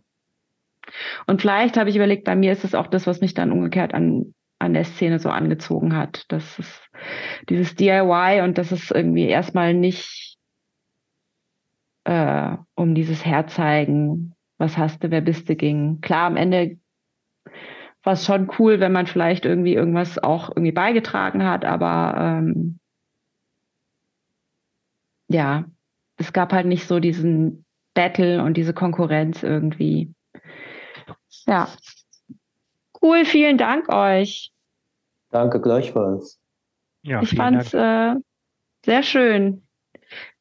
Ich fand es auch sehr schön. Danke euch allen. Ja, danke vor allem, Yuki, fürs Vorbereiten und uns zusammenführen und hier durchmoderieren. Genau. Danke für die Idee. Ja, die Idee, Auf jeden ähm, Fall. die ist nicht ganz Ich- auf meinem Mist gewachsen, muss ich zugeben, weil ich mich immer eher so als äh, äh, selber als als Gästin weiterhin betrachte hier, aber ähm, das, äh, das Dank, äh, den Dank kann man ja so weitergeben, dass Jobst und Christopher auch einfach gesagt haben, mach du das mal alleine, du kriegst das schon irgendwie hin. Ja. Ähm, also vielen Dank an euch vor allem, weil ihr habt das hier getragen.